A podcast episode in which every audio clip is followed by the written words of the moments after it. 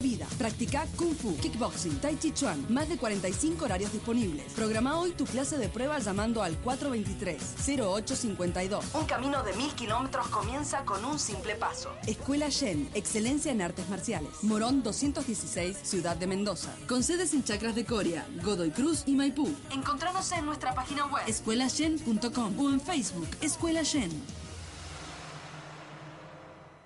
FM UTN. Es una radio que escuchás como quieras, en una radio, en un teléfono, en un combinado, un centro musical, un estéreo, o por la web www.fmutn.com.ar. Nosotros sonamos, vos elegís cómo. No se alarme. Su radioreceptor no tiene nada de malo. No intente cambiar la emisora. Es inútil. Hemos tomado el control del dial. Podemos obligarte a escuchar la intro de Spider-Man en 8 bits durante las próximas 48 horas. Sin parar. Pero como líderes benevolentes, solo los haremos escuchar nuestra opinión sobre temas que no le importan a nadie las próximas dos horas. Porque a partir de ahora, los nerds heredarán la tierra.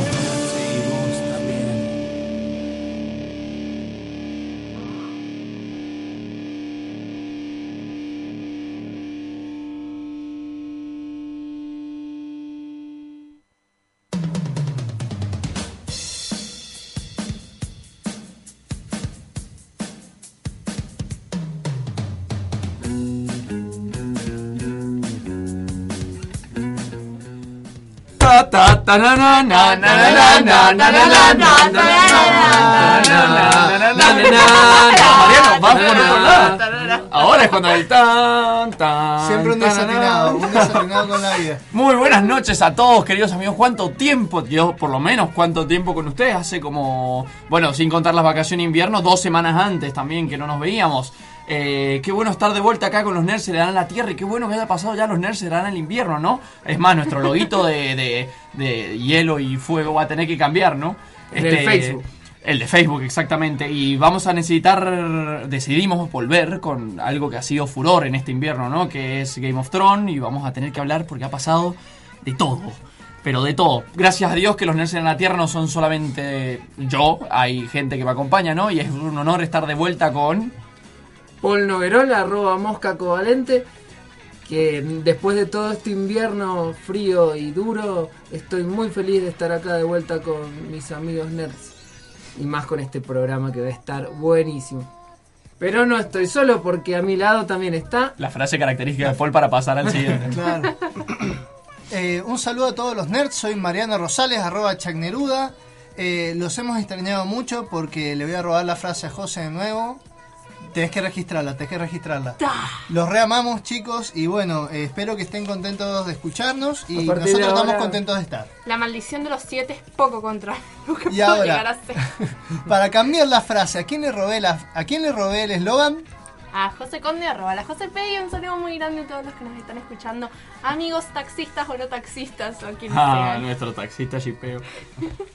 ¿Cómo estás? Y nos falta uno, ¿verdad? Bienvenidos jóvenes aventureros a esta nueva aventura. No, no, ya me salgo del personaje.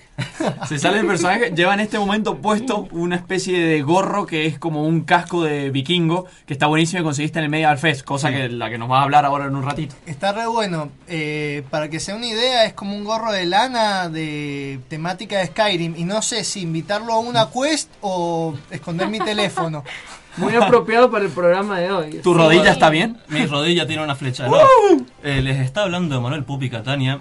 Ahora que los acompaña otra semana más, después de un breve descanso que a todos nos hizo bien, menos a mí que no he descansado nada en todo este tiempo. Sí, yo creo que fuimos pocos los que descansamos lo suficiente en estas vacaciones, pero de todas maneras el invierno vino, vino con todo y lo aprovechamos.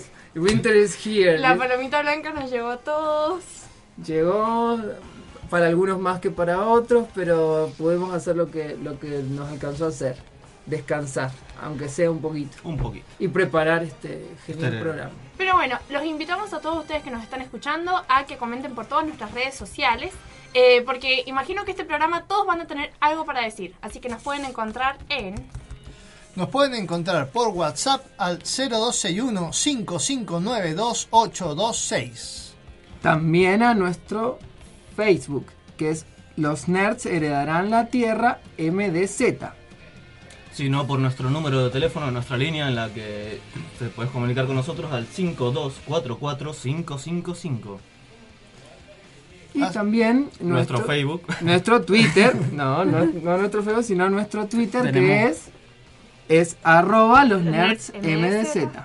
Tenemos un serio problema con los contactos, ¿eh? No puede ser que no haya un solo programa donde lo hayamos dicho bien, pero lo lograremos. Y ese Ey. día será como el día en que George Martin termine de escribir sus libros. Pero O vamos, sea, a- nunca. vamos avanzando. Ahora los tenemos escritos. Chicos, piano, piano, se va lontano. Es algo. Hoy día estaba tomando conciencia que probablemente cuando termine Canción de Hielo y Fuego nosotros seamos cuarentones, ¿no? Porque, o sea, al, al ritmo al que van los libros, diciendo que dicen que lo va a alargar a 8. Sí, nuestros hijos creo que van a recibir la herencia. Eso estaba pensando, como que para cuando él nos termine de escribir, ya se los habremos leído a nuestros hijos. Eh, dato, fanta- anécdota fantasma. Una vez a mí me pasó cuando estaba estudiando en la facultad que estábamos hablando de la guerra de las galaxias con unos compañeros y decíamos, no, que la guerra de las galaxias, estos pibes, los de ahora, que van a empezar ahora con la temporada nueva, oh, nosotros que estuvimos ahí cuando empezó la primera y toda la cosa, y de pronto se levanta un tipo atrás nuestro, era un muchacho que venía con nosotros, ahora no me acuerdo el nombre, pero que era grandote y dice, usted, yo empecé, claro, porque él cuando él era más joven vio las originales. Sí, mi viejo también la vio y me Claro. contó que se saltó, terminó de ver la película y se volvió a meter en la fila para verla. Claro, claro. Y él- ellos son los, los, los verdaderos Y el maestros. clásico debate, siempre va a haber un nerd más nerd que el anterior y siempre O el- primero. Claro, y El nerd original. Me, me imaginé así Igual hablando es- con Nikola Tesla. Así como- Es muy emocionante en Gordo Podcast cuando Diego Papi cuenta su historia de cómo vio la Guerra de las Galaxias. Bien. Bueno, Em, cuéntenos por favor qué es todo lo que ha ocurrido esta semana. Claro, porque han No, pasado esta semana cosas. no. Esta semana no, esta Estas semana. semanas, estas Esta semanas. semana han pasado cosas, no solo George Martin no ha escrito la novela, sino que han pasado un montón el invierno cosas. llegó con todo directamente. Quiero decir, para todos los que ven la serie I Zombie, este es el momento perfecto para acordarse al policía diciendo, pregúntame qué hace George Martin ahora. La gente le pregunta qué hace George Martin. No No, escribe. No, Ya sabemos que no hace bien. el bien. mejor GIF de la historia. Sí, hay, hay muchas cosas que vamos a hablar de George Martin, pero antes vamos a Antes hablar un de- poco de mundo. De de- muchas de otras cosas. Primero, para unas noticias rápidas ahí del mundo de la música. Hoy Coldplay presentó un nuevo EP. What? Eh, sí, no lo tengo acá porque justo me acordé. Hoy, Qué bueno, hoy vamos a las noticias importantes. Rápido. Ah, re mala onda También con el Coldplay. cumpleaños de eh, Pedro Aznar. Eh, Ah, Le mirá. mandamos, Un le mandamos saludo. un saludo. Eh, también volvamos a, manso lo- amigo mío. a los eventos estos que hemos tenido estos días. Eh, ayer eh, estuve en la Medieval Fest, una fiesta medieval donde hay eh, música de gaitas, peleas medievales. ¿En dónde fue? En Vallecitos, en medio de la nada, pero me sorprendió que fuera mucha gente. ¿Qué mejor lugar Yo- para una fiesta medieval, Medieval. que si medio hubiese, de la nada? si no hubiese estado en San Rafael, yo estaba de vacaciones obviamente, hubiera ido de lleno. Por me lo menos encan- fuiste a la me encantó. ¿Eh? No, no, no, no pasa. Estaba de vacaciones, no quería meterme en nada friki. Ha sido demasiado este año Eh, con la Comic Con. Pero mm, e igual bien, felicitaciones a San Rafael. Me han dicho que el evento le fue bastante bien, igual con la PowerCon, para ser el primero que se hace. Este, lo que iba a decir, la Medieval Fest se veía excelente. En fotos se veía espectacular. Debe haber sido re divertido. Eh, también algo muy especial que tengo para este domingo, si todos los que quieran asistir. Una invitación. eh, una invitación y un sorteo al mismo tiempo que vamos a sortear hoy- vivo- eh, en vivo una entrada para este Mendoza Suena Fest. Pará, ¿Estás diciendo que tenemos una entrada para sortear? Una para entrada para sortear, que es muy simple, la publicación se está publicando en breve en la página. Tienen que darle like a la página de nosotros, eh, compartir la publicación y Que vamos a comentar- repetir, que es facebook.com barra los, Los nerds en la tierra de MDZ. Muy Compartir la publicación y comentar los tres últimos del documento. Bien, y se van a poder llevar entonces una entrada, entrada para... Para el Mendoza Suena Fest. Pero si no resultan ganadores, eh, tienen otra posibilidad el viernes que se sortea por el programa de las tardes, de los lunes de la tarde, de Radiorama. Va a sortear otra y les va a mandar un mensajito si son resultan ganadores. Vamos. Perfecto. Bueno, zarpado. Eh, Grande Pupi, siempre trayendo buenas noticias en Pupi, materia de sorteos. Aprovechándote a vos que, que sos el de la música del programa. ¿Y qué vendría a ser para los que no saben el Mendoza Zona Fest? Es un, un festival donde van a atacar a una serie de bandas de tipo ska, eh, pues de un programa que se llama Mendoza Suena, un programa de radio, un programa amigo, que está celebrando su primer año de, de programas. Eh, también si quieren participar y no tienen Facebook, pueden hacerlo con el hashtag quiero mi entrada nerds por Twitter o Instagram. Y bueno, volvamos al, Bueno, a así las que tienen la invitación, participen, que va a estar buenísimo. Bien, esto, estas vacaciones tuvimos un par de eventos, que uno fue la Comic Con de San Diego y el otro el D23 de Disney. ¿Ya terminó en la Comic Con de San Diego? Sí, Sí. creo que terminaba hoy o ayer. Así que voy a mezclar lo más importante de las dos convenciones y voy a darles un breve resumen, que no es muy breve por lo que tengo acá. Pero vamos a hacer algo. Eh, ¿Se acuerdan que los Animaniacs eh, tuvieron un gran éxito en, en Netflix? Sí. Una gran bienvenida. Bueno, y Steven Spielberg dijo que iba a tratar de hacer volver un par de series. Creo que era Pinky Cerebro. Hay también. un super anuncio sobre Steven Spielberg también, además. Eh, bueno, vuelve la vida moderna de Rocco y A. Arnold. Uh, Las dos con una película, vuelven cada una. Eh, con Rocco en una película donde va a estar eh, viviendo distintas épocas de estas modas que hemos tenido raras. Sí. Y de A. Arnold, una película que nunca se hizo. Sí, eh, sabemos que... La película estábamos Arnold- esperando, En ¿verdad? realidad Arnold es una de las grandes series que han quedado inconclusas a lo largo Sí. de la historia. Hay muchas series inconclusas. Arnold nunca tuvo final y el final Él iba a era... hacer la película, pero Claro. sacaron otra película que nada que ver. Claro, en realidad en el final tenían la intención de que Arnold fuera a Sudamérica a buscar a sus padres. Sí. Claro, que te lo insinúa en el último capítulo, seguramente algunos lo vieron. Era un capítulo doble donde te contaban el origen de los padres, te, te contaban la historia de ellos, cómo se conocen. La gran coraje. Y termina con eh, una carta que recibe Arnold y ahí como que descubre que ellos están en Sudamérica y que siguen vivos. Pero termina ahí. Y nos quedamos como con las ganas de saber qué pasa. Sí. Hasta ahora que va a salir la película. Y eso no es lo único en animación que tenemos porque también se viene un reboot de las patoaventuras. O sea, estamos a full con el reboot de los animación. 90. Mamá. Volvieron los 90 en todos los sentidos. Igual, están bastante buenos los reboots que han hecho. Samurai Jack está muy bueno por lo que Oh, se sí, guerra re de bien. ¿eh? Y ojo que el creador de Regular Show va a sacar otra serie, pero está con un ambiente más adulto. O sea, va a joder con drogas, con sexo, con todo eso, pero va a ser la misma temática tipo Regular Show. Sí, Pero el con mismo un humor- estilo de animación Sí. y el mismo estilo de humor también, a pesar de que es adulto. Che, y hablando de drogas y todo, y sexo, eh, ¿cómo se llama? ¿Se sabe cuándo está anunciada la tercera temporada de Rick and Morty? Eh, todavía no tengo fecha, pero... ¿No había empezado ya? No, no, la Había tercera aún no. un episodio, Un episodio. Un tráiler. Un episodio, pero, claro, y un pero hay muchas dudas con respecto a eso, si realmente es un episodio que está sentado en la continuidad del show o si era simplemente una joda. Hay, una, hay unas teorías muy locas con respecto a que ese capítulo en realidad no es el real. Es muy no es extra- real, bueno, no es, es posible en Rick and Morty, es una locura ese y, programa. y más locura. porque lo sacó el Día de los Inocentes y todos hipeamos un montón. Eh, bueno, ten- la, eh, DC anunció que la próxima película va a ser de Shazam. Ya hay Ajá. actor para el... Ay, ¿Cómo se llama el villano de Shazam? Que el actor lo vi y dije... ay, Eh, Black perfecto. Adam. Black Adam, lo vi y dije... Va a ser un, un buen Black Adam, por lo menos. ¿Sí? ¿Quién es el actor? No, me te acuerdo el nombre. Ah, ¿Alguien lo ubica? No sé, yo no he visto nada de... No Vamos a tener Eh, que, que que- ajustar Ahí lo nuestro- busco, ahí lo busco yo, lo nuestra busco. base de datos. O convoco a la logia nerd, si alguien está escuchando, por favor, También se ya. anunció una secuela de Pacific Rim. Y se mostró que Los Increíbles 2 va a ser una continuación a partir del final de la 1. No va a ser eh, como que pasó un lapso de tiempo. O sea, Los Increíbles Ah, va- 2 empieza apenas termina la primera. Mira, muy interesante para una secuela, eh, eh, Eh, plantearlo desde ese lado. No, no es tan común, está muy bueno. También se le va a dar otra oportunidad a los Cuatro Fantásticos, pero no a ellos. Chicos, Dwayne La Roca Johnson. ¿Qué? Banco de la roca. Adam Lo ser la roca, es como... Lo banco, lo banco. De todas maneras, Shazam se puede hacer un buen tratamiento del personaje de Sí. Shazam, pero es un personaje que es bastante básico desde su, su planteamiento. o Era sea, una. era Chicos, una perdón, Comic. Comic Con 2017. Dwayne Johnson no aparecerá como Black Adam en la película de Shazam, así que no sabemos quién es. Bueno, que estamos El- los nerds desmintiendo la información que de inmediatamente. No, pero lo que pasa es que la información, una información es directamente Wikipedia, que es la primera entrada que aparece, y la otra, bueno, la, co- la confirmación de la Comic Con. Pero Pupi maneja fuentes de primera mano con respecto a otros temas, no a Shazam, y entonces nos va a decir ahora qué otras Bueno, cosas. eh, otra oportunidad para los Cuatro Fantásticos. Esta vez esperemos que les salga Oh. bien porque ¡Basta! no... no ¡Basta! No, ¿Qué escuchen, parte no escuchen, funciona? escuchen, No escuchen. Quiero que termine su frase porque No me va a parece ser que de me va los a poner Cuatro. Fantásticos. Es una película que explica todos los inicios. O sea, va a ser una película dedicada al Doctor Doom. Así que por un poquito de esperanza tengo porque no sean los Cuatro Ah, Fantásticos. es menos de lo, es un poco más triste de lo que yo imaginaba. Sí. Los mejores cómics de los Cuatro Fantásticos son los cómics en los que no salen los Cuatro Fantásticos, Sí. sino que se van de vacaciones y ponen a otra gente A con la bolsa de papel. haciéndose cargo. Esos cómics son buenísimos. Me hubiera gustado que eso llegara al cine. Obviamente eso no va a pasar. Voy a seguir añorando un día en el que suceda. Pero bueno, una película del Doctor Doom capaz que si tiene un buen planteamiento puede estar bueno. Bueno, ¿Qué más tenés, Pupi? Algo más rápido del cine, Suicide Squad va a tener una un spin-off con Harley Quinn y el Joker, parece que- pero Ah. no como amoríos, sino como rivales.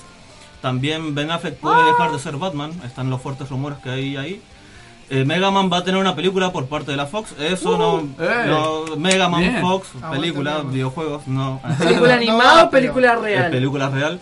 Me da Eh, mucho miedo. Sí, a mí me da también mucho me da miedo. miedo. y soy re fan de Mega Man, así que Eh, Hulk. horrible. El actor de Hulk spoilea el final de Infinity War, pare- no sé bien, pero es lo que... Lo ah, vi, sí, vi, bueno, no no pasa si nada, será como si no real. supiéramos qué pasa en el final de Y Infinity War, chicos. para los que habían recibido hace mucho una noticia que dijeron que Kingdom Hearts 3 se retrasaba al 2000 no sé mucho, ya anunciaron que va a ser para el 2018 y se mostró un tráiler donde está en el mundo de Toy Story y se ve bastante interesante, Sí, lo vi, lo vi, está eh, bastante bueno. Eh, Atari, entre otras cosas, anuncia una consola nueva, parece que quiere sumarse a, esta, a este carrete de consola, Oh. jugar ¿Qué? con la nostalgia. Qué cobarde que sos, Sony, Dios mío, no lo podías hacer en Ojo. E3, cobarde. Ojo, ¿sa- ¿se acuerdan que nosotros la 3 le, le- le dijimos la H3 por la humo, humo, Por la humo? humo, sí. Electronic Arts encontró la nueva forma de vender humo. Literalmente, Bueno, pero es Electronic Arts, siempre no, no, pero literalmente te están vendiendo humo ahora. Si vos precompras el nuevo Need for Speed, te dan las opciones gráficas de que los autos tienen humo. Ah, bueno. Ah, bueno. Bien, es Electronic Arts. eh, Claro, siempre pero- se la ha acusado como el Me- imperio me lo- malvado de los Me lo esperaba de Ubisoft, pero no, bueno, de Electronic Arts también. Eh, y ahora una sección un poco no tan eh, buena de estos, Mm, estas últimas momento, semanas. momento, rapidísimo antes de pasar a eso para que no tirar el bajón, eh, ya que estamos anunciando, los estrenos han sido, eh, se sabe que Steven Spielberg vuelve a la ciencia ficción con Ready Player One, A- mucho ojo esta película porque el, el, la- el libro ha sido bestseller y dicen que La está novela, buenísimo. la novela está muy buena. Está muy buena, la ajá. recomendamos mucho si la quieren leer antes de que salga muy caro. Ya va a salir muy cara por el hype de la película, claro. pero bueno, perdieron su oportunidad, pero leanla porque está muy buena. Yo estoy muy feliz de ver a Spielberg volver a la ciencia ficción después de mucho tiempo. Bien, eh, y vamos a lo bestia que son. DC eh, lanzó el nuevo tráiler de Liga de la Justicia Y el de y anunciaron, exactamente, Thor se, se filtró el de, Pero el de un Planet poco de Hulk, Infinity eh, War. Todos los, gui- eh, todos los guiños que tiene Planet Hulk, solo por eso lo quiero ver a la película. Ajá, y Ragnarok, eh, eh, perdón, Thor Ragnarok, efectivamente. Bien, y como último anunciaron que la película nueva de Flash se va a llamar Flashpoint y ya está Sí. confirmadísimo de que todo lo que creíamos sobre Flashpoint va a ocurrir. Y perdón, Ezra Miller sigue siendo la mejor persona sobre el universo. Si quieren más información, busquen el Twitter de Nerdist. Bueno, Sigamos, eh, entonces. una Miedo, cosa- ¿eh? una Yo para anotación mí rápida que para- DC se está mandando muy de lleno a Flashpoint, va, para mí. ¿Qué Eh, una anotación rápida para Perdón. Flashpoint. Yo había dicho que cuando vi a los actores de padre, los padres de Batman, dije que eran muy buenos actores para ser los padres de Batman y que aparecieran de segundo. Y espera, eh, eso me da una, in- un indicio de que iban a ser Flashpoint. Bien, nos Sí, quedan aparte dos tiene todo el sentido. Todo el sentido o de- sea, habiendo leído el cómic de Flashpoint, que un papá de Batman totalmente badass, transformado en, en, en un Batman, en Badass. Batman Y no se olviden de- badass, vaya a ser el, El- actor de. Y no se olviden de la Joker mujer. Bueno, el- Vamos a esto. a- antes de pasar a las noticias tristes, ya hay Pokémon legendarios en Pokémon Go. Uh. Eh, está la gente como loca y. Pregunta importante: ¿están en lugares Sí, legendarios? En todos lados. En todo, no, están en todos lados. Ah, están en todos Eh, lados. Ah, porque en un principio se decía que iba a estar, por ejemplo, no sé, en la punta del cerro Aconcagua. Obviamente Sí. que no va a estar ahí, pero como No que iba a costar llegar a conseguir. no hay señal allá arriba. Cuesta conseguirlos, después explico con más detalle. Pero bueno, el pasado 16 de julio se murió por cáncer de, cáncer de pulmón George A. Romero, el padre de los zombies, podría decirse.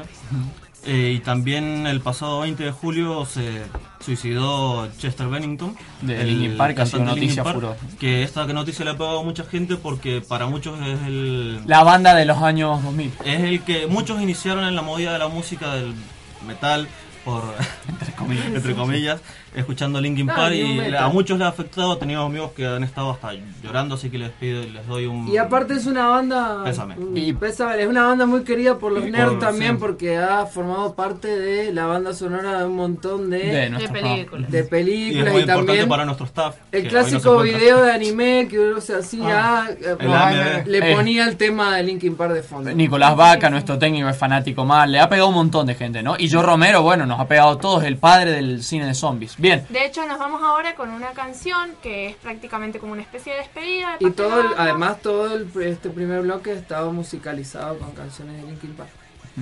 Nos vamos entonces con Indie, un clásico, ¿no?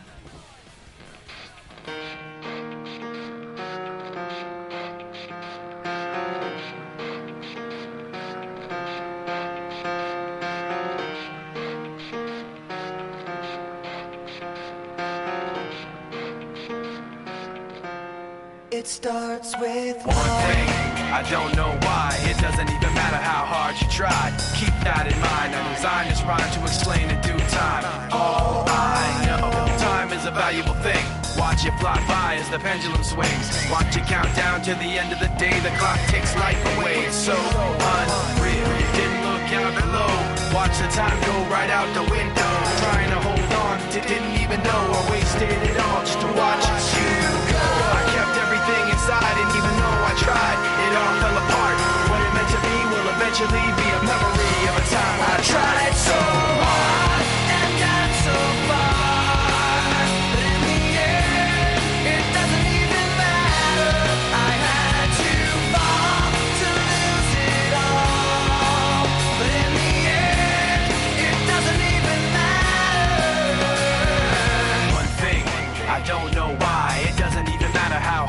try. Keep that in mind. I designed this rhyme to remind myself how I tried so hard. In spite of the way you were mocking me, acting like I was part of your property. Remembering all the times you fought with me, I'm surprised it got so. Things aren't the way they were before. You wouldn't even recognize me anymore. Not that you knew me back then, but it all comes back to me in the end. You kept everything inside, and even though I tried, it all fell apart. What it meant to me will eventually be tried so hard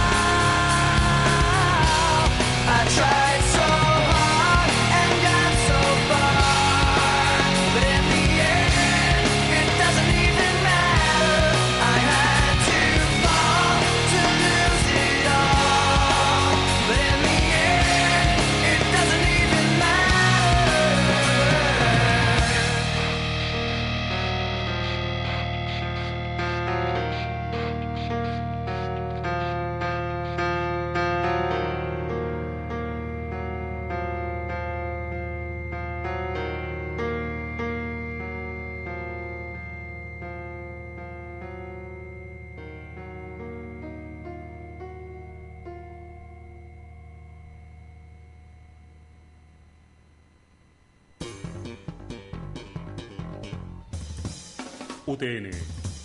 Una universidad, una radio. Una alternativa de una.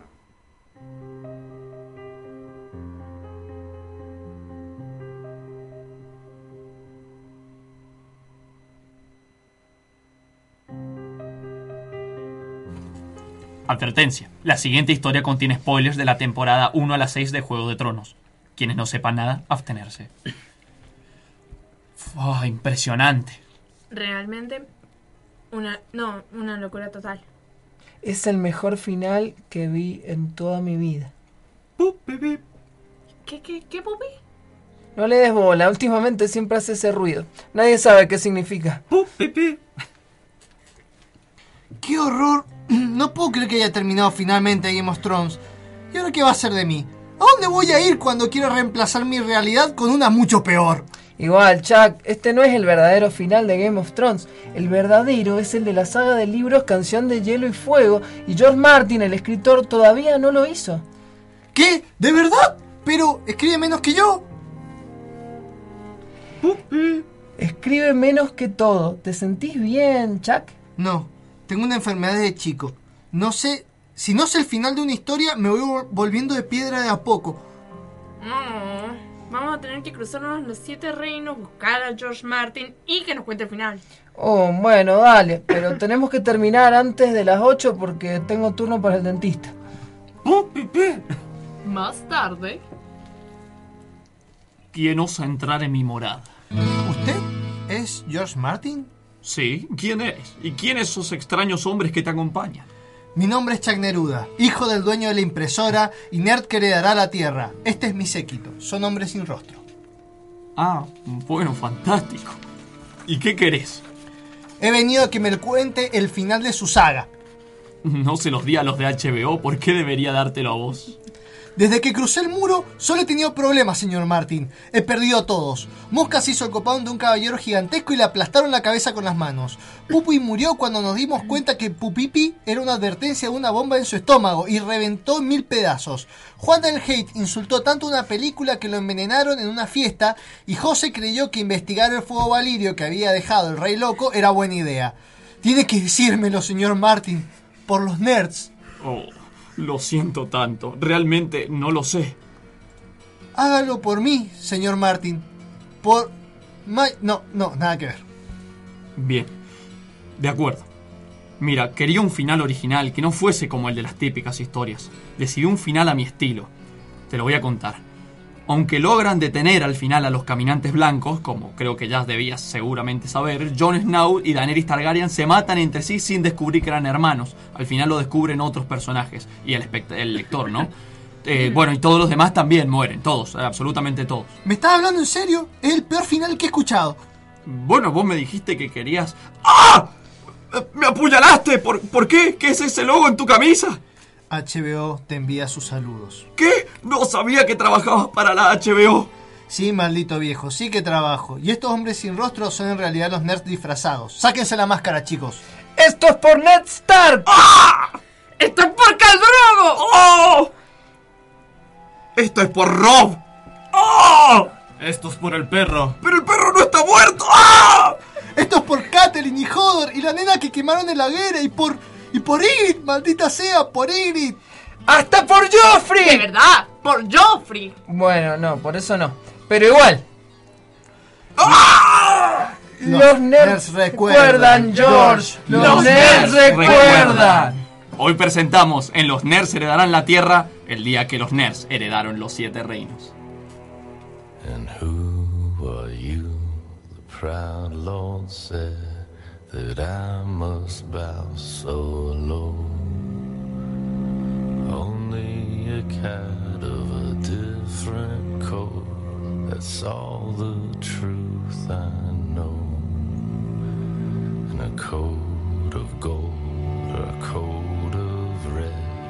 A lion still has claws and mine are long and sharp, my lord, Estás escuchando Los nerds heredarán la Tierra. And so we spoke, and so we spoke, that Lord cast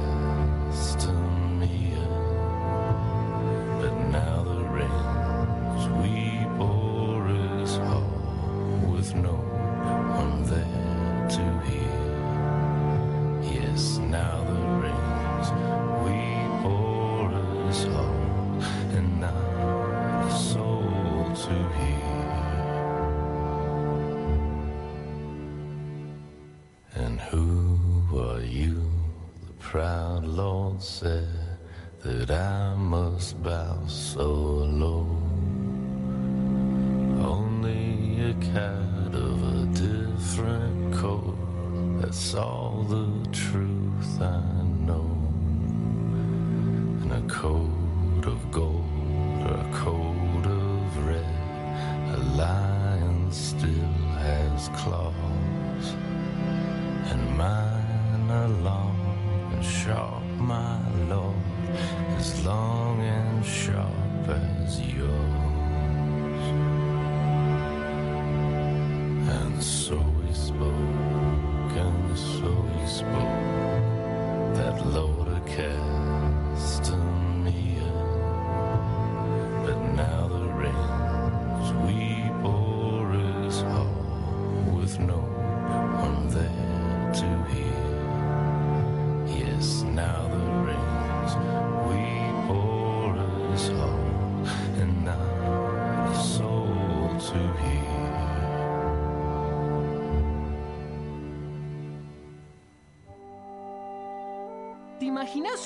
en el que Dross habla por cadena nacional?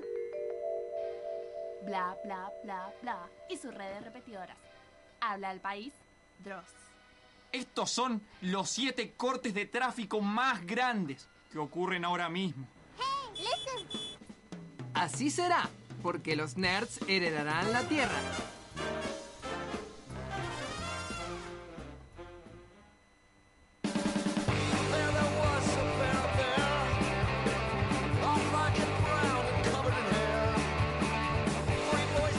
Y continuamos luego de haber escuchado, esas fueron las lágrimas de Castañeda, ¿verdad? Así es, una canción que es como una especie de himn- himno, vamos a pronunciar bien, de himno de los Lannister eh, en Juego de Tronos, en- está en las novelas y también está en la serie a partir de la segunda temporada, interpretada la canción por eh, The National. Sí, y de hecho, esta canción es, tan, es muy impresionante lo que ha pasado con ella, porque al estar la letra en los libros publicados desde hace años y años y años, eh, se crearon muchísimas versiones antes de que eh. Rós y The National la cantaran, las hicieran para la- el soundtrack oficial de la serie. Claro. Eh, bueno, justamente una, eh, lo que escucharon recién fue nuestra intro temática, donde nos dimos el placer de, ya que teníamos que hacer de Game of Thrones, matar a un personaje y a quién mejor que al maldito que más se merece todo lo que le tenía que pasar. Así que bueno, ahí está John Martin, ponete a escribir antes que te pase en serio. Este, mm, bien, señores, ¿quién es George Martin? Para los que no saben, ¿quién es este viejo maldito? Y madre mía, la persona que tenemos para que nos los cuente. ¿Y por qué manipula tanto nuestras vidas? Mosca, Aquí Tu parte. estoy. He venido a contarte quién es George Martin. Eh, bueno, vamos a hablar entonces de George Martin. Primero, lo más importante que hay que decir de George Martin es que es uno de los grandes nerds eh, de los últimos tiempos, uno de los nerds más queridos, porque es un tipo que siempre fue un friki desde pequeño. Desde él, ya hemos hablado en otro programa de que George Martin es el dueño del primer ticket para la Comic Con que se ha vendido en toda la historia. El primer ticket de la Comic Con se lo vendieron a George Martin cuando tenía 12 años porque él siempre mandaba cartas a Marvel porque era fanático de Marvel, le mandaba a Stan Lee y le, le pedía sugerencias, mandaba historias. Se dedicaba a vender eh, cuentos para los compañeros de la escuela y a hacer plata con eso. Me, me imagino a Stan Lee diciéndole, chico, tienes una muy gran imaginación, deja de mandar cartas y escribe tu propio libro. Claro, imagínense que eh, George Martin siempre mandaba cuentos a todas las editoriales y se los rechazaban. Generalmente eh, nunca tuvo mucha suerte con eso hasta ya la década del 70, eh, cuando empieza a, a crear como su carrera literaria de a poquito y empieza como un escritor de ciencia ficción. Muchos lo, lo asocian a Juego de Tronos, lo asocian a la fantasía, pero en realidad él es un escritor de ciencia ficción. incluso tiene, incluso tiene libros de steampunk, ¿o no? Tiene, No. algunos, tiene algunos libros que se podrían considerar eh, más recientes dentro del steampunk. Es una incursión que es más a partir de la década del 2000 o finales de los 90, es ya post Juego de Tronos el tema del steampunk. Pero en la década del 80 él eh, escribía historias de, ciencia ficción tradicional y también incursionaba un poquito en lo que es el género del cyberpunk. Pero ¿cuál es la importancia que tuvo para la historia de la ciencia ficción? Eh, nosotros hemos hablado en otros programas del tema de la New Wave, que era un género que revolucionó la ciencia ficción y trató de que se centrara en el interior de las personas más allá de la conquista del espacio exterior, sería la conquista del espacio interior. Claro. ¿Qué hizo John Martin? A través de su ciencia ficción, por ejemplo, de su primera novela que se llama La muerte de la luz, lo que hacía era conciliar... Ah, la luz también murió, todos murieron. Todos mu- es la pri- su primer muerte, que ya directamente un fenómeno físico. Eh, en su primer novela, él lo que hace es conciliar la ciencia ficción tradicional y la New Wave al hacer una historia clásica de ciencia ficción, pero con un desarrollo de personajes muy profundo.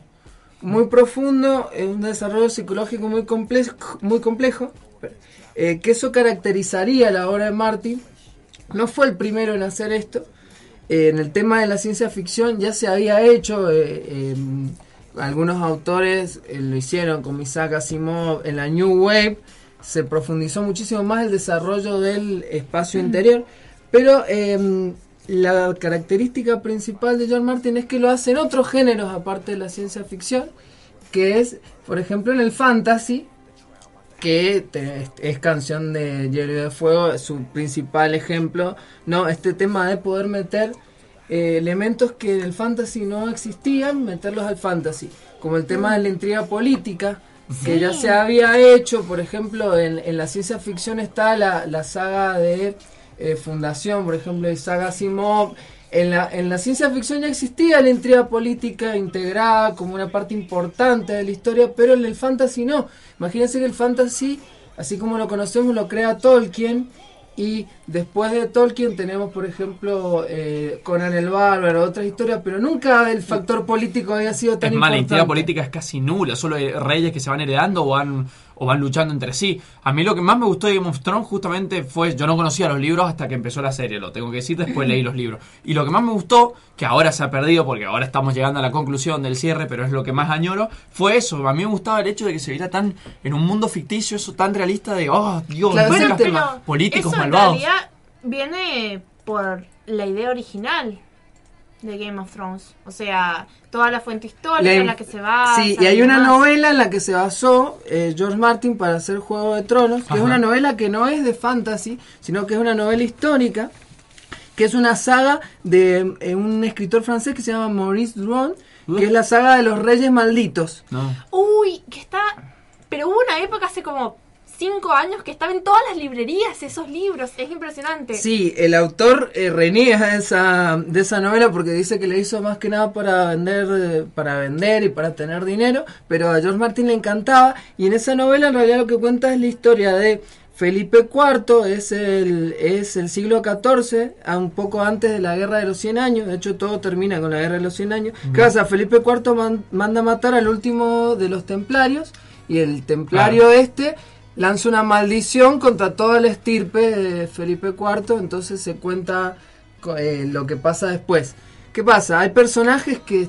Hay un personaje que es muy similar a Joffrey, que es un príncipe sádico, hay una princesa vengativa, hay un conspirador maquiavélico muy parecido a Meñique, Claro. eh, y cada capítulo está eh, centrado desde el punto de vista de un personaje. Entonces eso es una Bien. inspiración fuertísima para, para George Martin. Pero más allá de eso, que la importancia que tuvo Juego de Tronos, el tema del realismo, aplicar eh, una cuota más realista al fantasy que antes no, no, no se había hecho de manera popular. Hay antecedentes que voy a mencionar porque hay que hacer justicia también, porque la New Wave se había hecho, habían escritores que se dedicaron al fantasy de una manera más realista como Úrsula K. Le Guin, la saga de Terramar, sí. o eh, Michael Moorcock, que tiene también un montón de, libros de fantasía que toman esto. Y más allá, más allá de esto, el tema del, del sexo, del realismo, las descripciones eh, muy fuertes, el tema de desarrollar un mundo como había hecho Tolkien que lo desarrollaba totalmente de manera compleja pero eh, George Martin pasa al nivel de desarrollar cada personaje incluso desde su complejidad psicológica que eso es un ¿sabes cambio interesante muy interesante y muy de lo que habías dicho que hay una teoría loca de Juego de Tronos que dice que el mundo de Poniente es el mundo del Señor de los Anillos. Ajá, Mucho yo- tiempo después. Sabés que yo lo estuve a punto de escribir para la intro temática, eso te, estaba Claro, por hacer eso. como el tiempo después. Señores, algo antes, ah, para pasar a la columna histórica de Mariano, quería saber, eh, además, creo que George Martin es historiador, ¿verdad? O sea, además de escritor, yo creo que es, él No, eh, tuvo le- estudios. Le gustan, le mucho las novelas. Le interesa mucho, eh. Seguro no es, estu- no es de historia inglesa, Creo me que no parece que es historia tiene, inglesa, ¿eh? creo que no, no tiene ningún título, pero siempre se interesa muchísimo en la, en la historia. Es muy fanático también de los lobos. Eh, todo lo que vemos en Eh, Game of Thrones, vale. él, él contribuye para asociaciones benéficas que protegen a los lobos. Pero ¿cómo no va a ser fanático de los lobos? Si son re bonitos y son los Son lobos. hermosos. Son loco. Otro Bueno, dato de, de George Martin, no tiene mm, en la computadora donde usa para escribir, que capaz que acá podemos encontrar la respuesta porque no escribe tanto. La computadora eh, tiene DOS, no tiene Windows Oh. y tiene un procesador de texto totalmente primitivo, pero es en el que, en el que a él le gusta escribir. No, pero te imaginas cómo se le cuela. Capaz que el gordo va, prende la computadora, se va a hacer la comida y dice: Uy, ya han pasado tres horas que estoy viendo My Little Pony y me olvidé de escribir.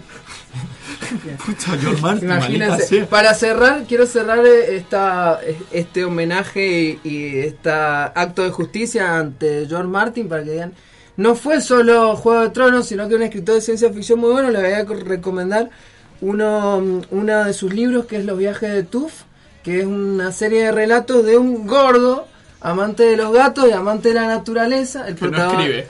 que se dedica a escribir, eh, no, se dedica a, a cambiar, modificar a través de, su, de sus habilidades el ecosistema de los diferentes planetas y bueno, cada vez que modifica un ecosistema se genera algún kilómetro. Lobos, lobos en todos lados. Es muy entretenido, se lo recomendamos como para decir, no es lo único que escribió, tiene algunas cosas más, tiene muchas cosas más, todo lo que puedan leer, léanlo.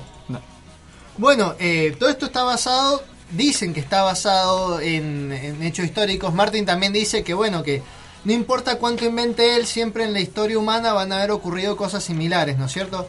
Bueno, para que se una idea de por qué lado viene el tema este de la, de la influencia histórica, piensen que el mapa de Westeros es el de Inglaterra puesto encima del de Irlanda, así como si fuera un Superposición. superposición. Totalmente. Bueno, iba a ser alguna especie de broma mala, pero bueno, está bien. Vamos con los términos científicos, una superposición entre Inglaterra e Irlanda. Tanto es así que al norte de, de Inglaterra tenemos el muro de Adriano, que es un muro que construyeron los romanos para mantener del otro lado a los bárbaros. Claro. No les sirvió de mucho, como se podrá apreciar en, en la historia, pero bueno, no Al era menos tan- no se clavaron como los chinos. Se lo hicieron demasiado largo al pedo también. Claro, entonces bueno, el muro no es tan espectacular como el de Juego de Tronos, medía de 2 a 3, de 2 y medio a 3 metros de alto y tenía 117, kilo, 117 kilómetros de largo. Bueno, yo creo que la influencia histórica está más o menos en el pie inicial, porque se nota mucho que en el inicio estaba basado en la Guerra de las Rosas, que la Guerra de las Rosas es un acontecimiento estuvo en el siglo XV. ¿Qué pasó en la Guerra de las Rosas? Muchas cosas le van a sonar mucho a los que hayan visto la serie o leído los libros, porque la cuestión es así. Se Un muere- dragón. No.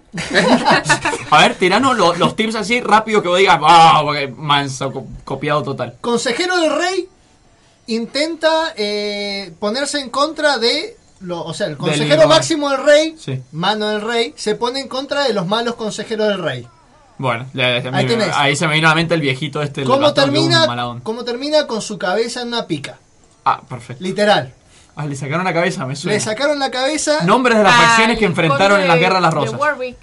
Los que se enfrentaron fueron los Lancaster y los York se llama la guerra Sí. de las rosas Stark Lannister. Ah. Sí, y no solamente va ahí porque eh, se llama la guerra de las rosas porque los dos tenían como emblema una, Una rosa. una rosa. ¿Qué Una colores rosa eran en cada Exactamente. rosa.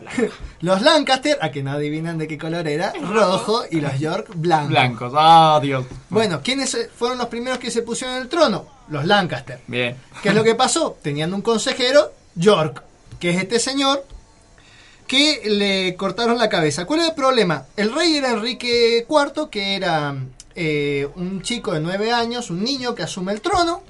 Se pone, se casa por conveniencia con una mujer poderosa que lo manipula. No es York, efectivamente. No es Sansa, por Claro que es Margarita de Anjou, que también Ah, bueno. el nombre. Margarita de Anjou. Oh, no. En este personaje se basó tanto Cersei y Margarita. Ajá. ¿Cuál es el tema? Incluso en el libro hay un paralelismo porque Cersei se ve reflejada en Marguerite. Entonces como que está ahí la relación. Claro, entonces tenemos un Martin que no solo se basa directamente en la historia, sino que hace desdoblamiento de personajes. Hace, hace guiños, porque a- por ahí sigue el curso de la historia y lo corta. Porque, por ejemplo, tenemos a Ricardo de Plan, Platan, Plantagenet. Plantagenet. La Bien. familia famosa inglesa. Tenemos a Ricardo de Plantagenet, que vendría siendo Ned Stark, que le pasa más o menos lo mismo que a Ned Stark, se enfrenta contra el Consejo del Rey, lo acusan de traición, qué sé yo, y lo, lo expulsan. Bien. Acá nos, nos dieron vuelta todo, le cortaron la cabeza, la pusieron sobre una pica, ¿y quién es el que toma la bandera? Oh, no. La toma y su hijo. Oh, no. Su hijo, que es Eduardo IV.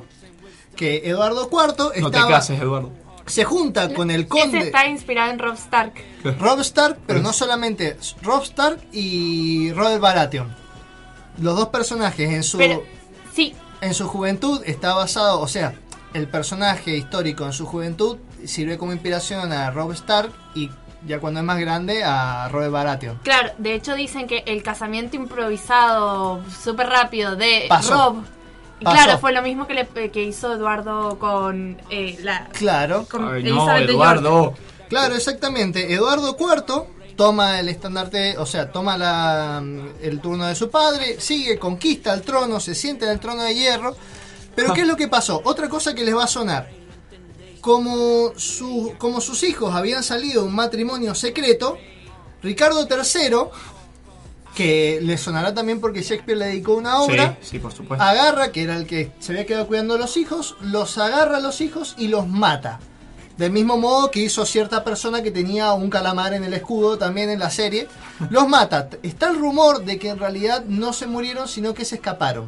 Uh, Que es lo interesante que ocurrió eh, a Ricardo III por haber hecho esto, se lo considera como eh, traidor a su sangre. Entonces, en todas las ficciones lo muestran deforme y, y como, bueno, deforme y muy feo. como Que si es lo hubiesen torturado un montón de tiempo. Ajá. Exactamente, entonces eh, Martin en vez de hacer eso directamente lo tortura, Y bueno, ahí Sí. tenemos como una similitud. Feo hasta que vino la serie de la BBC que pusieron a Nirin Barner a hacer de Ricardo III y por Dios no hay actor más lindo. Pero José no tiene pito. No tiene Bueno, ¿No tiene pito? Otra cosa No interesante pito. que estuvimos tocando, que estuvimos eh, con la lluvia de Castamere es que la boda roja está basada en la cena negra, en la masacre de Blanco y en la, cena negra. Mamá, ese nombre, no Mira, es que lo que es. La cena negra, ¿qué había pasado? El clan Douglas había tomado mucho poder y los otros y los otros nobles le tenían miedo. Entonces, ¿qué hace? Lo invitan a comer. Así que vos imagínate, la familia que te tiene, tu tío que le robó la herencia a, a tu bisabuelo, ponele, te invita a comer al barrio más peligroso. Cuando llegas te pone un galpón. O sea, vos sabés que algo malo va a pasar. Claro, o sea, señores, no vayan a esas cenas. Va a salir O sea, mal. Si entonces- tu mamá se lleva mal con tu tía, no vayas a Navidad, la vas a pasar mal. Eso me recuerda mucho a Heavy Rain. Entonces, Claro. ¿qué pasó? Los No, invitaron sí. a comer. En la Edad Media existía esto que era la, la ley de la hospitalidad. Existía desde los griegos, vos no podías. Eso. Ah, de, los Claro. griegos a los romanos, ojo.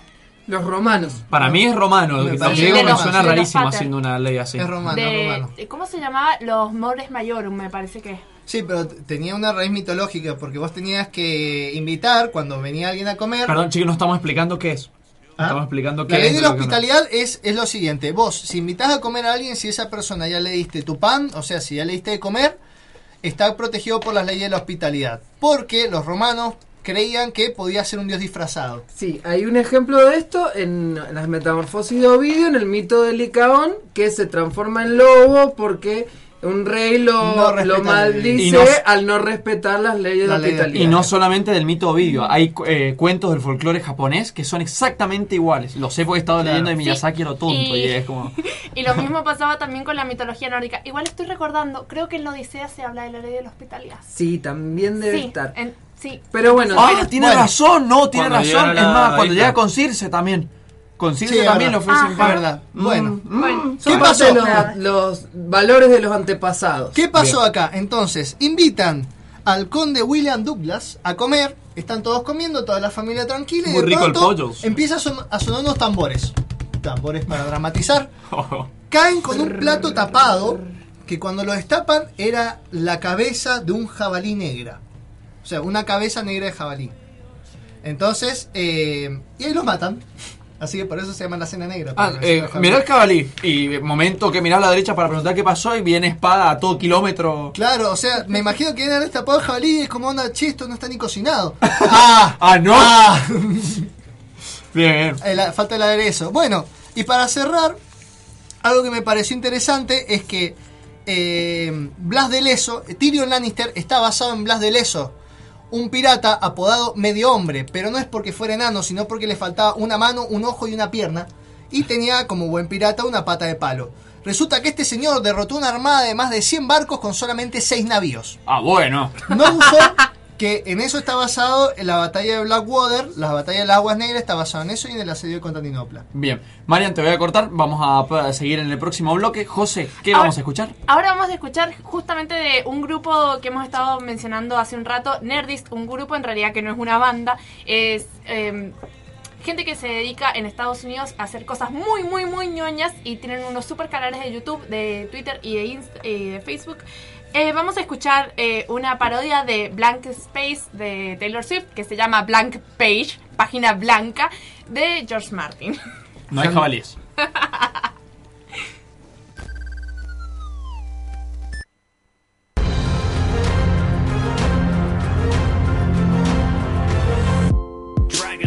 Castles, kings. I could pen you incredible scenes. Magic, madness, incest, skin. Write your name, and I thought, oh, old gods, she's the one. Dense and rich, lots of fun. A fan favorite, she'll become. Passion, intrigue, sin. Follow as she survives it all. Tough choices, can she win? Or will she suffer and fall in love? Take the throne, become the best of Westeros. We can't wait to see you grow. Then you're mowed down by a stray arrow. You could die in a sword fight, or burn in dragon's flames. Just when they think it's alright, mm, I crossed off another name. So much death the seven kingdoms. You could say I'm insane. Cause you know I love Kingslayers, and you love Game of Thrones. Westeros is a cruel land. You won't get very far. You could lose your sword hand, mm, saving Brienne of Tar. So much death in the Seven Kingdoms. You could say I'm insane, but I've got a blank page, baby. And I'll write your name. Escuchando Los Nerds heredarán la Tierra. Denial, sorrow too. How could she just up and die? Makes you rethink what you knew about the rules in my world. Yes, it's true. No one's safe, but isn't that what makes it great? Kill those you love, save those you hate. Sorry, Sean. Zombies, axes, giants, blades. Many ways for a gruesome fate. Lead, weddings,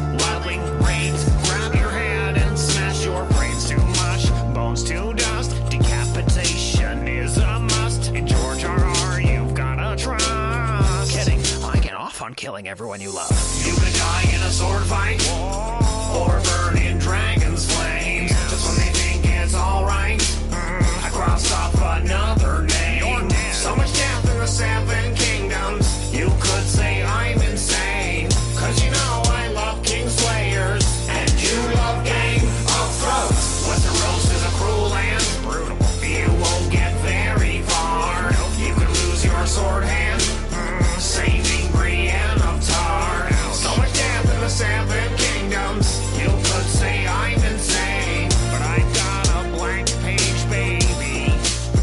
I'll write your name.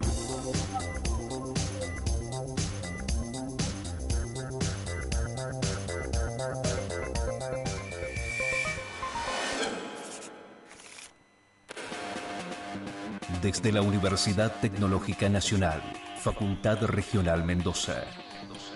Transmite LRJ 404. FM UTN 94.5 MHz. Con estudios y planta transmisora ubicados en Rodríguez 273, en la capital de Mendoza, República Argentina.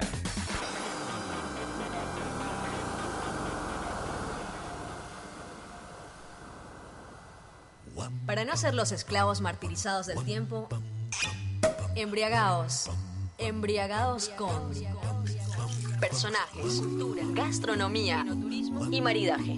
Comparte con nosotras. La culpa es del vino. Todos los miércoles de 20 a 22 por FM UTN, la 94.5.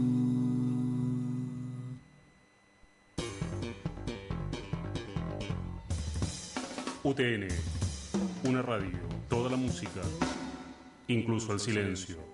¿Te imaginas un mundo en donde George R.R. Martin saque un libro por mes? Qué fuerte lo de la boda roja, ¿no? Igual, a mí me pareció más fuerte la verde. No, chicos, la violeta.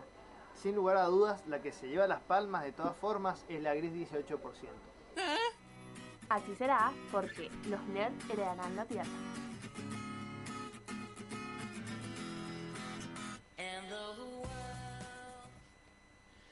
Dornishman's wife was as fair as the sun. Her kisses were warmer than spring. But the Dornishman's blade Y continuamos acá y nos habíamos quedado escuchando la historia de Mariano.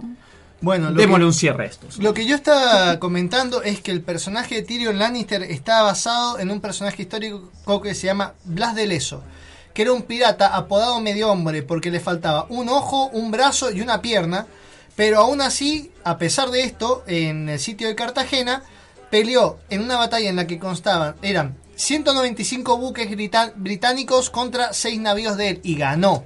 Que utilizó, como en la batalla de Aguas Negras, utilizó munición incendiaria y en vez de utilizar cadenas, cadenas para que los barcos no se pudieran escapar, usó bolas de metal atadas, Atadas entre ellas. entre ellas, ajá. Así que un bestia. Una locura. Eh, bien, bueno, con eso damos un cierre al bloque histórico de los nerds de hoy y vamos a pasar a José que nos va a hablar justamente sobre las casas de Sí. Game of Thrones. De hecho, en realidad, estuve como haciendo una especie de eh, introspección con respecto a las casas, porque, bueno, más allá de eso, no me voy a poner a explicar qué es una casa dentro de Game of Thrones. Todos deberíamos saber ya que una casa dentro de Game of Thrones eh, representa una familia, que es una familia que tiene ciertas costumbres, eh, tiene cierta historia. ¿Qué pasa? Me gustaría eh, aportar que tiene que ver con el sistema medieval. Ah, sí. el sistema Sí. feudal, exactamente. Exactamente. Viene por ahí la mano. Mi idea eh, a las conclusiones a las que llegué después de todo esto fue eh, justamente esto. Sabemos que George Martin era un fanático de la historia. Y sabemos que eh, comenzó una historia muy política que después terminó siendo una historia muy de fantasía y mucha gente no está de acuerdo con eso. Pero ¿qué es lo que pasa? La definición que a mí más me gusta de Game of Thrones, eh, que realmente no me acuerdo dónde la escuché por primera vez, decía que Game of Thrones es un mundo en donde la magia que había desaparecido renace. Entonces, bueno, tenemos, imaginemos si de repente tenemos este mundo, realidad, eh, rutina común de todos los días, uno se despierta, se lava los dientes, va a desayunar, etc. Y de repente aparece un duendecito. Un duendecito saltando irlandés, como se lo quieran imaginar. Claramente algo ahí... sí. Acabas de escribir un cuento de Philip K. Dick que trata de eso. Ay, yo estoy para ganarme el premio, ser publicada y todo. Como preparando si- el premio Hugo para entregártelo. Vamos todavía. Bueno, entonces, ¿qué es lo que va a pasar? Esta realidad, con todas las leyes que tenía, se ve destruida, se ve interrumpida. Y eso es lo que pasa en Game of Thrones. Por eso al principio te setean toda una historia que no termina siendo porque pasa como en la vida real. Pero ¿qué pasa? Al mismo tiempo, no solo eh, George Martin no solo hace uso de, lo- de la magia para em, de perdón vino un Vamos. no hace uso solo de la magia para eh, setear la situación eh, política o la situación disruptiva de la serie que es todo el tema de quién va a ser el nuevo rey o reina después lo hablamos Eh, lo que hace es esto dice bueno qué maneras hay de, de destruir un poder fortificado. Y bueno, lo descentralicemos. Eso es lo que pasó justamente con los feudos, completamente inspirado en la historia medieval y mundial, por decirlo así. ¿Qué pasa? Al dividir en feudos una tierra, a cada persona, a cada jefe de familia, se le da un cierto poder para que tome ciertas eh, leyes, eh, decisiones sobre la tierra. ¿Y qué pasa? Esta gente termina ganando mucho poder y es así como surgieron las casas principales, las grandes casas, porque de hecho en Game of Thrones tienen las casas nobles, las casas menores y dentro de las casas nobles o casas principales están las grandes casas. Las grandes casas son las casas históricas que tenían reinos. Eh, como por ejemplo, bueno, eh, la- los Stark, los Lannister, los Harry, los Greyjoy y los Tyrell. Esas son de hecho las casas, las grandes casas. Entre las casas nobles ya empezamos a tener a, por ejemplo, eh, los Durra, Durrandor, que es una casa ya extinta de los primeros siete reinos que Aegon, el, el primer rey Targaryen, conquistó. Eh, o los Números Martel, que en realidad los Números Martel eh, son un principado, se consideran un principado porque como que nunca terminaron siendo completamente Un reino, digamos. del- de los siete reinos.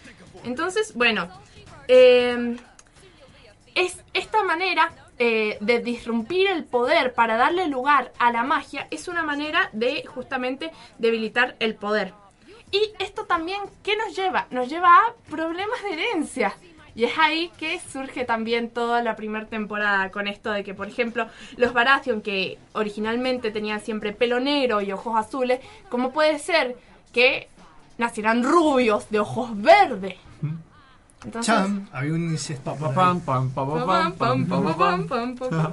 ¿Cómo le gusta a Martin todo el tema del incesto, todo el tema de las perversiones? en- Es terrible. Sí, eso también es una inclusión muy importante que le hizo al fantasy y tiene que ver con esto que habíamos dicho de también del New Wave, que incluía temas tabú en la ciencia ficción. Lo que hizo él es meterlos en el fantasy, que, que antes no, no se habían explorado mucho. En tu cara, Exactamente. Frodo. Así que sí. Eh, de hecho, eh, también se sirve de esto a lo largo del libro para darnos pistas sobre otros personajes que probablemente no sean hijos de sus padres. Bueno, más adelante vamos a seguramente tocar el tema de R más J, R más L igual J. En el tema de las teorías con el incesto. conspirativas. Sí. Solamente a través, lo que pasa es que a través de las descripciones Martin te da mucho para que vos supongas o y a veces se cumple lo que vos suponés, pero es como que te dice el color de piel, el color de ojo y te los va como sugiriendo que pueden llegar al parentesco. Y es súper interesante, por ejemplo, con Tyrion Lannister, que, siem- eh, que remarcan que sus ojos no son verdes. Tiene un ojo de cada color. Sí, eso, Eso es, es, terrible, chicos, terrible. completamente clave, porque va todo a mi super teoría que vengo manipulando, eh, creando desde Yo hace creo no sé que cuántos Martin- años yo que que- después vamos a hablar, porque es súper fantástica. Y si ustedes tienen su super teoría, super flashera que quieran compartir con nosotros, también háganlo a través de nuestras redes sociales. Como por ejemplo, Facebook.com barra Los nerds MDZ. No, no, darán la tierra. Los nerds se le darán la tierra. Que no funciona, ya dije. O nuestro Twitter que sí es arroba los nerds MDZ, nuestro teléfono. Que es 5244-555. Y nuestro WhatsApp que anda por ahí. Nuestro WhatsApp que es 0261-559-2826. Bueno, y otro dato curioso que les voy a dar, los Lannister tienen dos ramas de la familia que se diferencian por cómo tienen el pelo. Los Lannister que nosotros conocemos, a ver, los más famosos, que son Cersei, Ser Jamie, eh, Tyrion, tienen el pelo ruludo. En cambio, los Lannister de- del centro oeste, por decirlo así, eh, tienen el pelo lacio.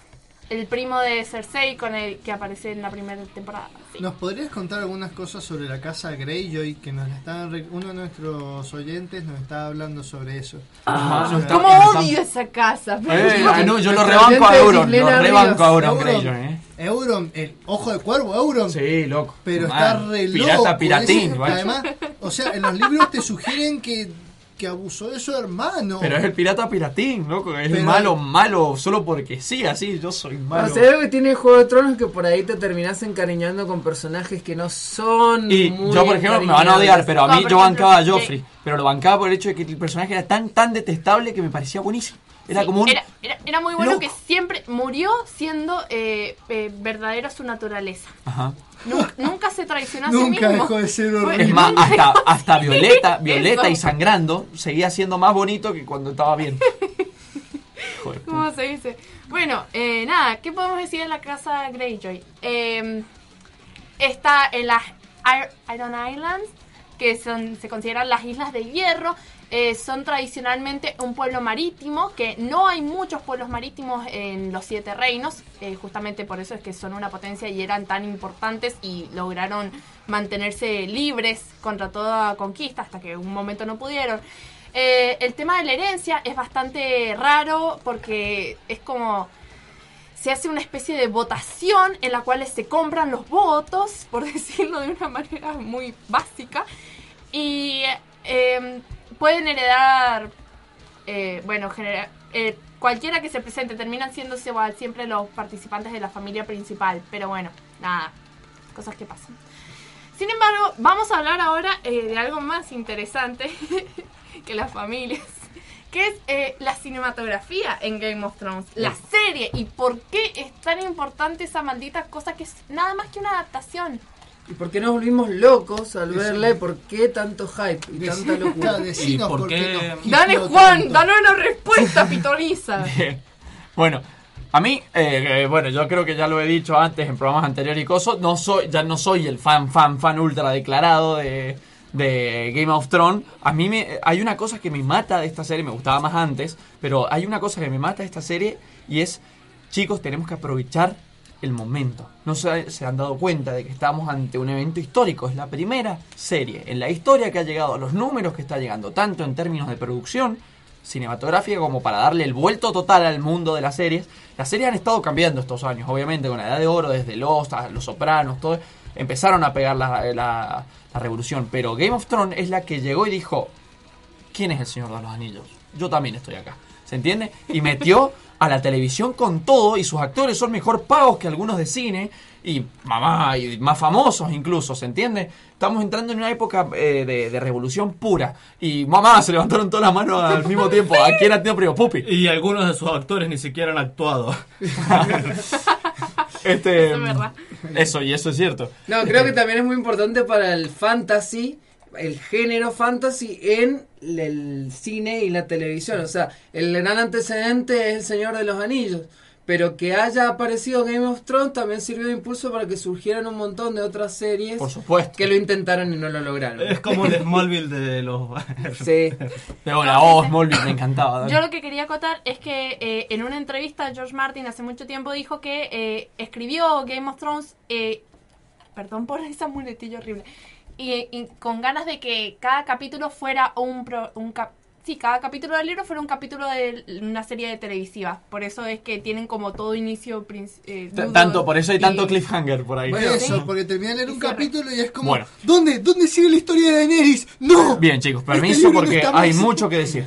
Eh, mira, resumidamente, a ver, ¿qué puedo hablar? Voy a comenzar hablando de cómo se... eh, no sé, estoy seguro por dónde arrancar. Hay tres cosas que me gusta hablar de Game of Thrones, que son cómo se filma, cómo se filma, que me encanta, me encantaría hablar de eso, de su producción, que es increíble, cómo se filma, dónde se filma, que es todavía más es re interesante, Completamente. y cómo arrancó esta serie. Para, voy a hablar de esto, que es como lo menos, ¿no? Porque es como se gesta cualquier proyecto. Tienen que entender que la HBO tiene unos términos de producción que en Argentina directamente son eh, impensables, impensables. La HBO ya es una productora inmensa que abarca demasiado, es una locura. Y tenía dos chabones que eh, son los que iniciaron todo esto, que son David Weiss este, y el otro que siempre se me va el nombre, que es Bioff. Bueno, ya lo tengo que googlear rápido, ya me lo El perdí. segundo, el El- Sam eh, eh, D.B. D.B. Weiss. Ese no fue el que no, ese fue el que dije yo Perdón, recién. El otro. eh, El- el- el que que se llamaran igual con ligeras variaciones, que sería muy divertido. No, pare, pare, pare. Acá lo tengo, acá lo tengo, acá lo tengo. Eh, David Benioff. Y David Weiss. Ah, estaba bien, David Weiss, lo dijo perfecto la cosa. Yo el que decía era David Benioff. Eh, vamos a suponer que lo, lo, lo dije bien.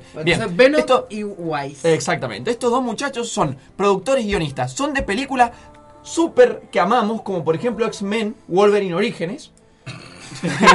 Dios mío. Que gracias a Dios decidieron redimirse y aportar algo al mundo real. En los Este, primeros cinco minutos nos rebancó. eh, pero lo- la, la parte histórica, yo también. Sí. Yo también, la parte histórica me gustó mucho. Este, bueno, cuestión, estos dos muchachos son los que se conocen como los showrunners de esto. ¿Qué significa ser un showrunner? Son los que dirigen el proyecto en sí. Ellos se, se juntaron, eh, le presentaron la idea a HBO cuando leyeron el primer libro, se volvieron tan locos que dijeron, vamos, HBO lo leyó y dijo, vamos.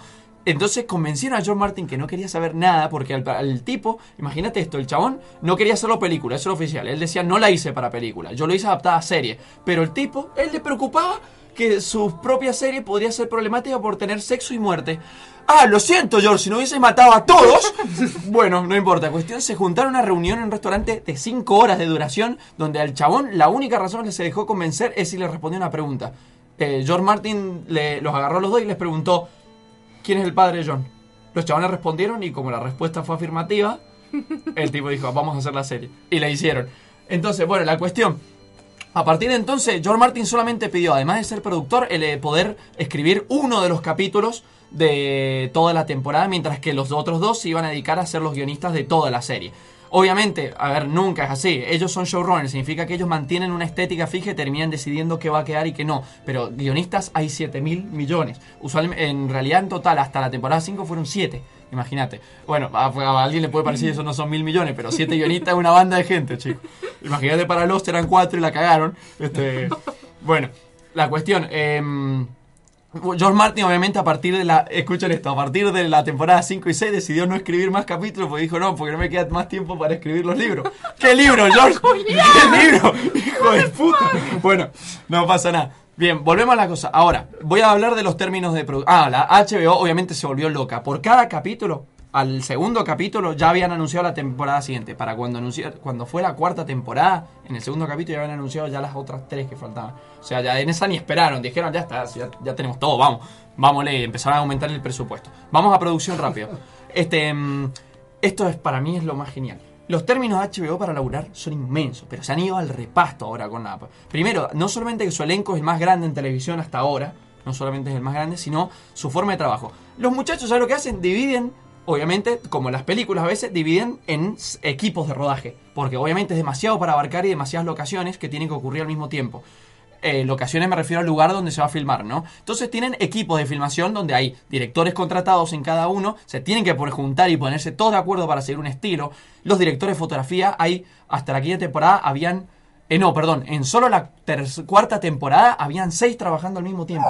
¿Sabés lo que son seis tipos que son todos creativos artísticos juntándose y viendo toda una planilla donde quedan y quedan cómo se va a hacer cada escena y eh, entre seis chabones distintos en distintas partes del mundo enviándoselo por mail? Eso debe Es haber sido locura. un juego de tronos. Usualmente todas las temporadas, sí, mal. Sí, sí, con los directores yo no, no, no No, quiero ni sé pensar. si hubo alguno que invitó a comer a otro y no apareció más. Seguro. Bueno, cuestión, todas las temporadas demoran en hacerse de, cin- de 4 a 5 meses. Usualmente son 106 días, este, por ahí.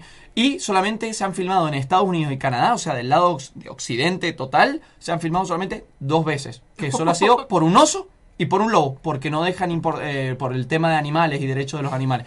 Nada más, todo lo demás se ha filmado en Irlanda del Norte, en Croacia, en España. España, Dorn se llevó todo. Este, en Croacia, que ya lo dije, el principal lugar de, de filmación es Dumbreek, en Irlanda del Norte, capital de Irlanda del Norte, donde los chabones tienen todos los interiores. Todos los interiores que vos ves en Game of Thrones están recreados. Incluso el foso donde donde Brienne se tuvo que cagar a trompadas con lo con el oso, justamente Claro, ahora que lo pienso, fue un interior, pero aún así fue en el- ese fue en Canadá, creo. Son siempre interiores en estudio. El único problema son los exteriores. Los exteriores, mamá, para, para todo lo que es el norte del muro, Islandia, Islandia. para el que es glaciares, 11 grados bajo cero. Kirk Harrington, su representante, tuvo que parar el rodaje porque tuvo una, una gripe terrible. No alcanzó ni a firmar tres días más y tuvo una decaída cuando se recuperó. Porque obviamente se estaban muriendo todo. Y bueno, y así han ido manejándose. Cuestión, tienen dos equipos de rodaje distintos. ¿Cómo se llaman estos equipos? Le pusieron nombre los chabones para dirigirse. Uno se llama Dragón, el otro se llama Lobo, y solo para la tercera temporada necesitaron uno más. ¿Saben cómo se llama? Tiren, tiren, no, animales. Animal. ¿Cómo? No, no, no. Más importante, ¿cómo les dicen a los del muro? Kraken. Ah, no. Eh, cuervos. Cuervos. Oh, A los cuer- Bueno, cuestión, todo el equipo se maneja así, toda la va- y bueno, a mí me parece una locura. Este, mm, qué sé yo. Eh, bueno, la cuestión, los trabajos en Game of Thrones, voy, voy imagínate que mantener a todas esas personas al mismo tiempo laburando, ellos, ¿qué pasa? Lo, para los que quieran saber si hay algún cinéfilo por ahí que le interese, ellos lo, tienen el horario laboral de 8 horas, de, eh, de 8 horas típico, ¿no? Que casi está en casi todo el mundo, pero ¿qué pasa? Ellos pueden trabajar de día a día y eso es lo que los vuelve los que los vuelve una productora inmensa. Por eso tienen que contratar a tantos directores y toda la cosa, porque ellos saben que tienen que mantener un estándar de televisión a pesar de que Game of Thrones funciona en los 50 y pico minutos que dura sus capítulos, ya casi una hora. Este mm, siguen teniendo el tiempo bastante recortado por ser televisión, justamente. No están preparados por encima para el proyecto que los chabones quieren hacer. Y por ejemplo, las escenas que son del norte del muro les cuestan una banda. ¿Por qué? Porque en Islandia, donde no les queda otra que filmar ahí, eh, tienen muy pocas horas de luz. Y Ah, sabemos que estos tipos son remanija y quieren su estándar allá arriba. No pueden manejar otro, es HBO, no maneja otro estándar.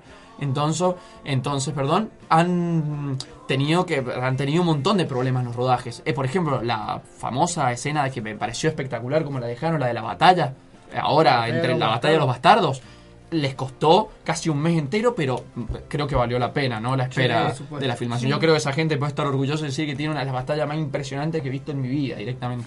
Este, no, lejos, puedo, la verdad es que Sí. puede afirmar que es espectacular. momento histórico, a Juan el Hate le gustó algo.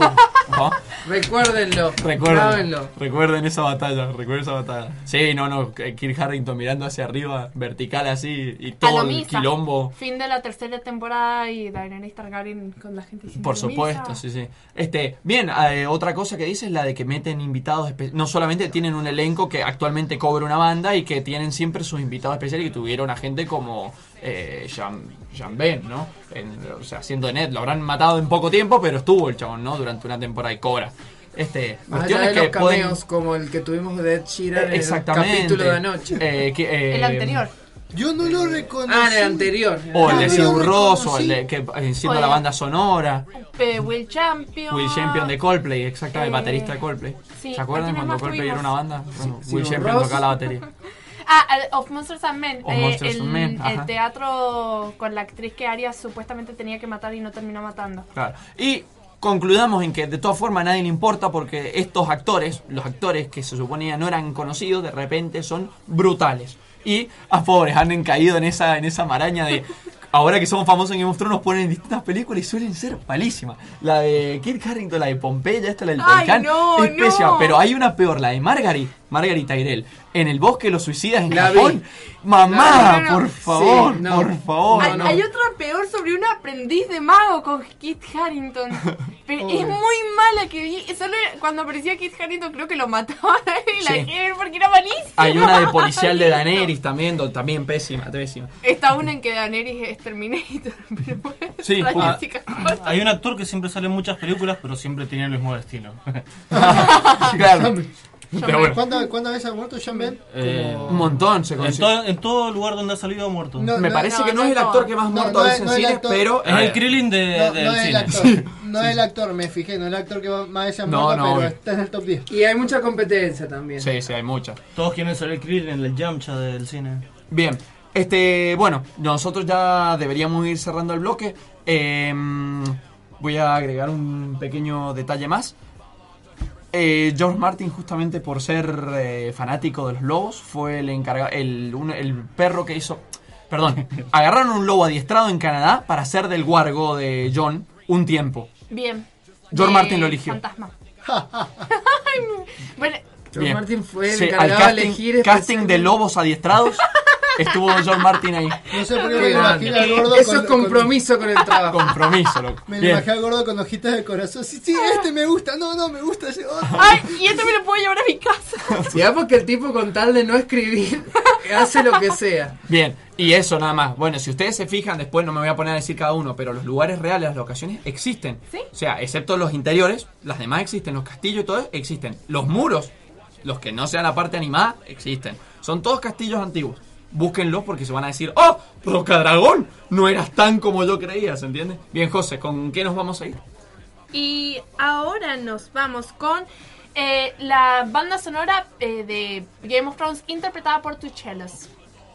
Es, eh, son unos chelistas. eh, No, no, los conozco, Dos, dos usan chelos y los tocan y hacen Y se cosas llaman- y hacen, hacen unos covers Se llamaban, se llegaban a llamar chuguiters y teníamos más esos problemas. eran. Bien, vamos con él.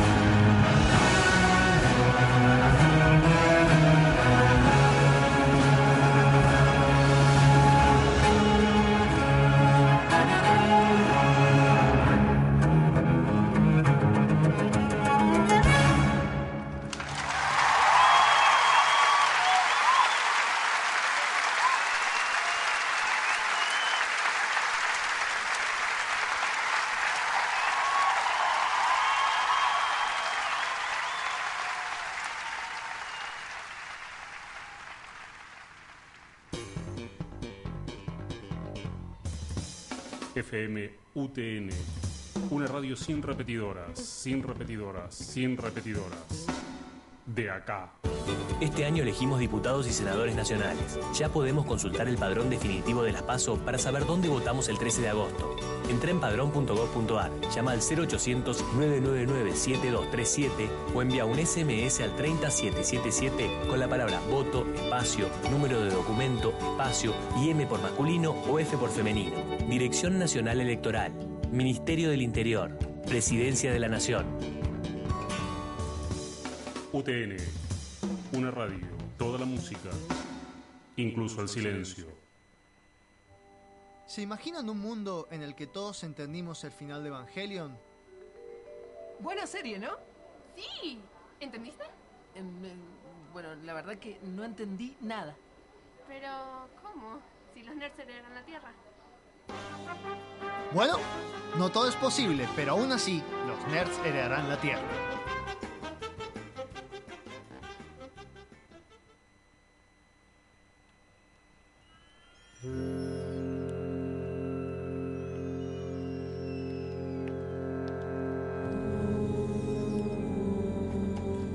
Y volvemos al último bloque de los nerds heredarán los siete reinos y ahora nos toca friquearla como si no hizo un mañana. No más temas.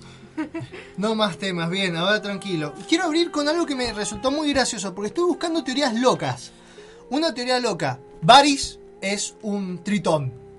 Así se los tiro. Varys es un tritón. What the fuck? Va- Varys es un tritón. Porque bueno, el eunuco. En el libro siempre se escribe que tiene los pies. eh, siempre se escribe que tiene los pies ligeros. La sonrisa babosa dicen que es para esconder sus colmillos. Y él siempre está diciendo que eh, se maneja muy bien en el agua. Más, en un momento un personaje le dice: Si te seguís portando así, te voy a tirar el agua. Y Varys le dice: Te sorprenderías del resultado. Entonces, esta teoría loca dice que Varys es un tritón que eh, su plan es derretir el muro de hielo con los dragones de Daenerys e inundar todo. Ok, es una teoría de alguien que directamente no tiene ni idea de cómo escribe Martin, de que la- no hay mitología. Sí, es una teoría en un fanfiction, sí. Es una teoría. Lo queremos, lo reamamos, dale. Sí, lo llamamos a oyente anónimo. No, oyente anónimo no. Eh, usuario anónimo, seguramente de Reddit, ¿no? O alguna de esas redes sociales muy bizarras que están en la deep web de la deep web. Choco, eh, yo tengo mi teoría. Liana Mormont, mejor personaje ever. Ah, la nena. La reamo. sí. Loco, La me llegan a tocar esa nena y se repudre Badass, todo. badass total. Sí, sí, Yo sí. creo que no, no se van a animar a tocarla. Pues sí, No lo- sé, sí, que no lo todo. hagan porque muere el gordo. Mata a todos. Si, si bien el gordo es cruel, hay ciertos personajes que están exentos. Sí, con los que él mismo se encariña y que no los va a matar. Como por ejemplo, es, eh, para mí es obvio que Arya no la va a matar. Después no quiero terminarme comiendo mis palabras, comiéndome mis palabras porque la amo con todo mi corazón. Todo esto Eh, está grabado, así sí. que Claro, hemos, no. hemos hecho predicciones y falsas predicciones a lo largo de, de nuestros programas, así que cuidado. Bueno, otra cosa es que algunos oyentes nos han pedido temas. Por ejemplo, Franco Torri nos pide que hablemos sobre la filosofía de Tyrion Lannister.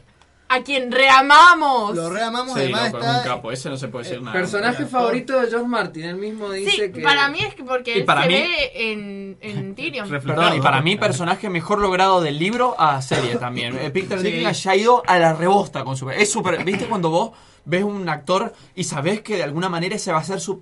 A menos que sea como Marlon Brando y de repente tenga otro personaje que fue mejor todavía que los anteriores, pero Peter Dinklage ya tiene para mí ese tono de no te vas a poder sacar esto de encima. Sí, tipo Como- igual tiene capacidades actorales Sí. como para salirse, pero es verdad que le va a costar. Le va a costar, no, pero para mí es claro, como por ejemplo Hugh Glory con... No, es un personaje que se te queda, porque Claro. es como tan perfecto para vos que no lo puedes hacer mejor.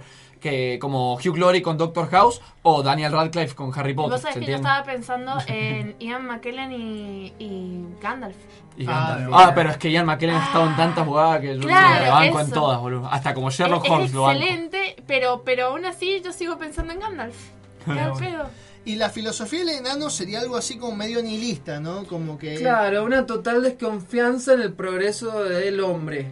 Pa- pa- principalmente eso sería Sí, la que- base Sí, del me nihilismo. encanta, me encanta igual eh, que Tyrion va entre este nihilismo que tiene, que eh, está súper influenciado también por las etapas más depresivas que tiene el personaje, a cosas más positivas, como realmente querer cambiar la sociedad y trabajar al lado de Daenerys. Es que eso es lo interesante. Es un nihilista que quiere creer en la humanidad. Ese es el tema, ¿entendés? Entonces en eso está la contradicción. genial. Claro, eso también es muy interesante los personajes de Martin, que tienen un montón de facetas y de cambios y de evolución, una evolución constante. Tipo, me, me encanta en el libro en el momento de que Jamie Lannister pierde la mano y empieza a escribir.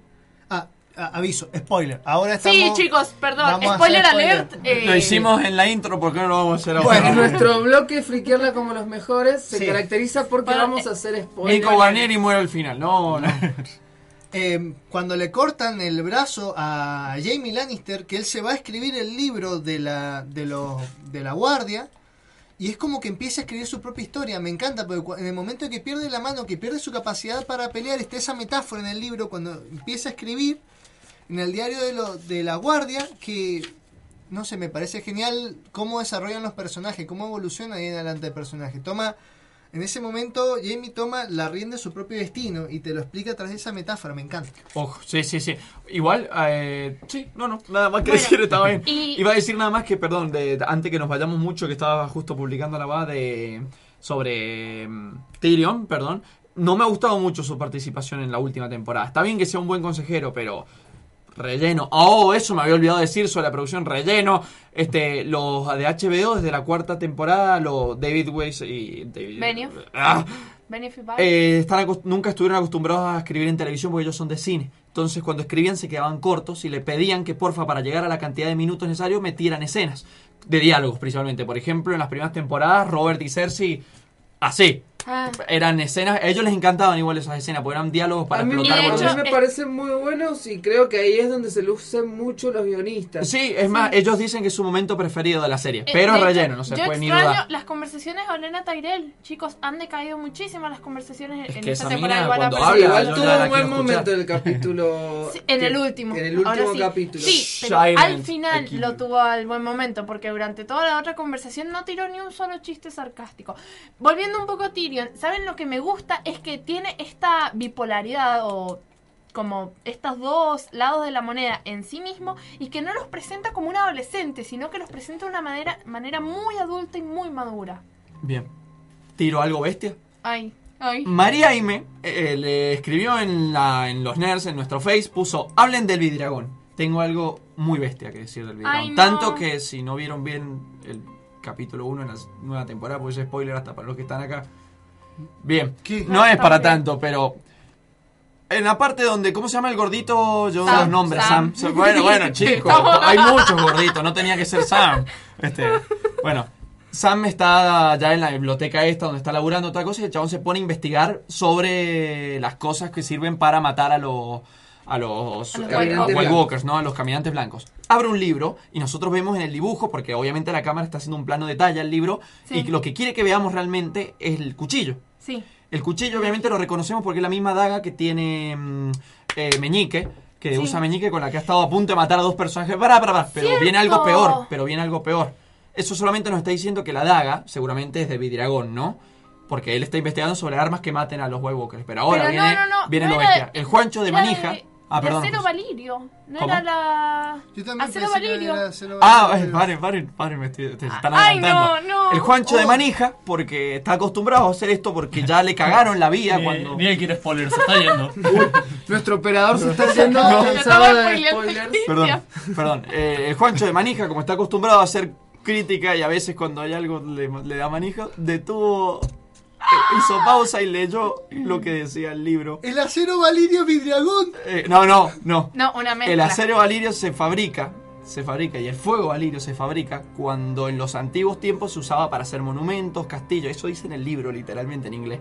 Este, se usaba para fabricar todo, pero ¿cómo se hacía esto? Había que fundir unas montañas que estaban en Rocadragón Sí. con fuego de dragones.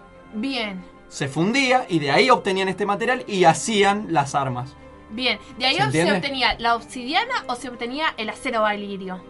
Yo decía acero de valirio, ahí- no de decía ahí nada de obsidiana. Seguramente dice conseguía Vidriagón, pero me parece en los libros dice que el acero Valirio estaba hecho con una aleación que Sí, para mí sí. Bien. Sí, igual son, ma- son materiales que están como desde hace muchísimo tiempo, digamos, en la naturaleza y lo utilizaban. Bien. Yo sé que no, no suena tan bestia, pero si se lo ponen a manejar, No, no, sí. es puede ser bestia. Porque Daneri está en Roca Dragón ahora y tiene tres dragones. Sí. Y ahí están las montañas. ¿Qué Todo puede pasar para un pobre Jon Snow que está investigando cómo va a ser para detener lo que viene? ¿No has visto el último capítulo? No. Ah, no, bueno, no has visto el último capítulo. Claro.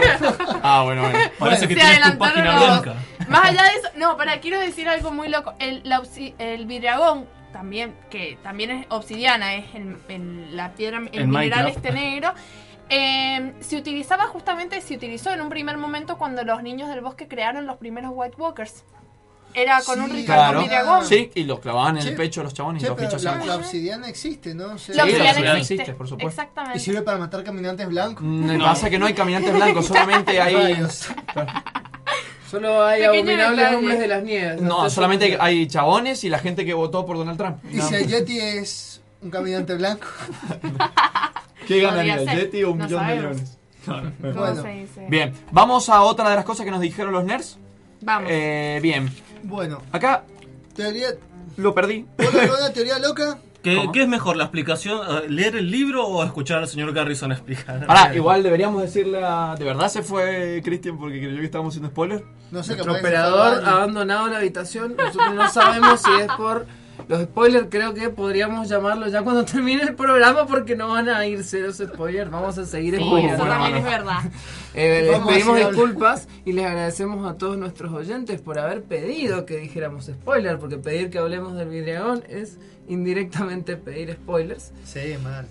Bien. Em, Ojo, Eh, la- bueno, tenemos cosas a del libro Gise- que han salido en la serie. Gislena Rivas que nos pidió que habláramos sobre los Greyjoy. Dice, eso es lo que le- please, sobre la mejor casa, los Greyjoy, Sí, para lo lo hablamos Como ya hablamos de lo que es el problema, como hablamos de los Greyjoy, yo estaba pensando, ah, bueno, hablemos de otra casa. ¿Targaryen? ¿O La Lannister? casa ta- Uh, eh, pero Targaryen está como para leerse el libro de los mundos de hielo y fuego y empezar a darle duro. La casa Bueno. Targaryen. la casa Targaryen. Es, es muy interesante. Me gustan las apologías sexuales de las Es cosas. muy interesante porque, bueno, los Targaryen vienen de Valiria, ¿no es cierto? Valiria es- me, me resulta muy interesante pensar en que Valiria es Grecia. Una mezcla entre Grecia y, Y Roma. Atlantis. Ah, yo pensaba Atlantis también. Ah. Porque eso de que de pronto hubo una catástrofe que destruyó Valiria. Yo pensaba Atlantis. en lo de Alto Valirio y Bajo Valirio. Para mí no, para mí. Roma es desembarco sí. del rey. Eso, eso es latín. totalmente así, eso es totalmente Sí, así. El sí. bajo Valirio y el, ba- el Claro. bajo y el alto Valirio están basados en el latín. Claro, José, para mí no, Roma es desembarco del Pero- rey sin lugar a dudas, No, hasta en los colores. no Para mí es todo, la forma en que se visten los soldados, No, todo. no, para mí No. Roma justamente es la última ciudad donde estuvo el eh, Daenerys Targaryen que estaba el, hasta el, el Coliseo. ¿Babilonia? Eh, Pentos, no, Exos, no.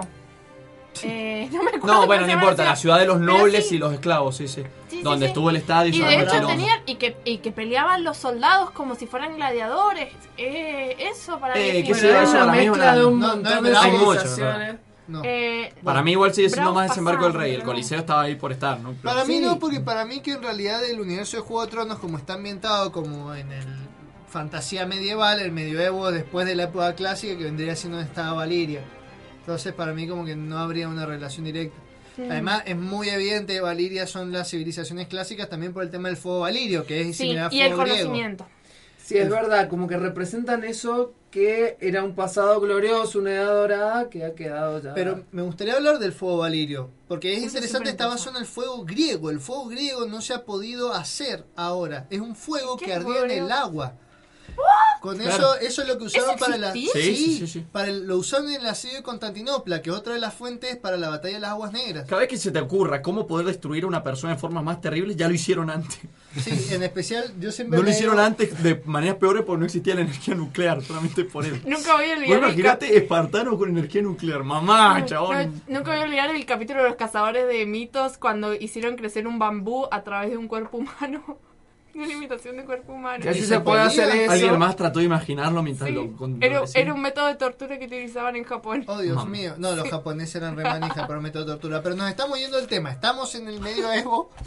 Donde hay, un- donde hay métodos de tortura muy bonitos también. Como También. esas cosas normales, como, Como- pinchar a la gente y, y como cortar. Como que te amigos. destruyan el cráneo contra el suelo. que no un método de tortura, sino No, claro, pelea, es más un homicidio, pero. Solamente una muerte terrible. y al que lo dejaron como muñeco Kent, que le cortaron. Ah, sí, también. Ah, la parte donde- tío, uy, es verdad, chico. No hemos, no hemos hablado de los Bolton, estamos hablando de tortura y nos hemos perdido al peor personaje de la Es re interesante, es re interesante porque Martin eh, Es- Ah, obvio. sí. eh, Martin eh, in- introduce en el mundo de Juego de Tronos muchas leyendas que se conocen. Por ejemplo, tenemos los cambiapieles que vendrían siendo los hombres Sí. lobo. Y hay gente que le llama la atención el tema de que no hay vampiros. Y había una teoría loca que decía que los Bolton eran vampiros. A mí me parece que Los no Bolton son loca. re vampiros igual. Para Porque mí está, son re vampiros. está re basado en Vlad el, el Sí, empalador. Es totalmente Black Temple, verdad. eh, Sí. lejos, sí, sí, sí. Chicos, se nota, no solamente en la bandera, en la forma de ser, cómo se visten, cómo son ellos en sí. Los castillos oscuros, llenos de niebla, donde vivían y todo, sí, son vampiros mal. Ya que estamos, voy a mencionar que Martin tiene una novela que es El sueño del febre, que es de vampiros. Y que sale un año después de entrevista con el vampiro y tiene un Oh. estilo muy similar en hecho de hacer como una mezcla entre novela gótica, novela histórica y vampirismo. Y se basa en la guerra iraká, no tenía nada que ver. Pero bueno, así que él le interesan los vampiros Sí, también. por eso, es pero- un friki total, le interesa todo, incluso ha participado para cómics, ha, ha Incluso hizo un cameo ideas. en Crepúsculo, no mentira. Ya Ah. sé, los Vali- Valiria era de extraterrestres. Terminaba siendo, ¿no? Terminaba Como Indiana Jones, un- una vuelta de tuerca. realmente. Según los antiguos astronautas. No, pero yo quiero saber qué es lo de, qué pasa, qué suponen ustedes con el final, porque el tema es así. Todos suponemos, espera que lo introduzca, porque todos suponemos que va a terminar, obviamente, Jon Snow con Daenerys, canción de hielo y fuego, ¿no? O sea, Explícalo, eso es seguro. Explícalo, porque lo está dando por sentado, ¿no? Tengo Bueno. No, yo- Eh, yo- ¿Cómo termina la Guerra de las Rosas? La Guerra de las Rosas termina cuando un señor que estaba del otro lado del mar, que es Enrique... eh, ah, perdón, ¿cómo? Enrique Tudor, Enrique Sí, Tudor, eh, heredero Enrique langa... VII, el padre de Enrique, el famoso Enrique VIII. Claro, estaba del otro lado del mar. Se había autoexiliado para que no lo mataran los York. Le decían el conquistador improbable. Estaba ya en Francia juntando su ejército y de pronto, ¡pum! Llega a Inglaterra, mata a todos. Se casa con una York para eh, Con la juntar las hija, casas. la hija más grande de Eduardo y Elizabeth de York. Isabel de York.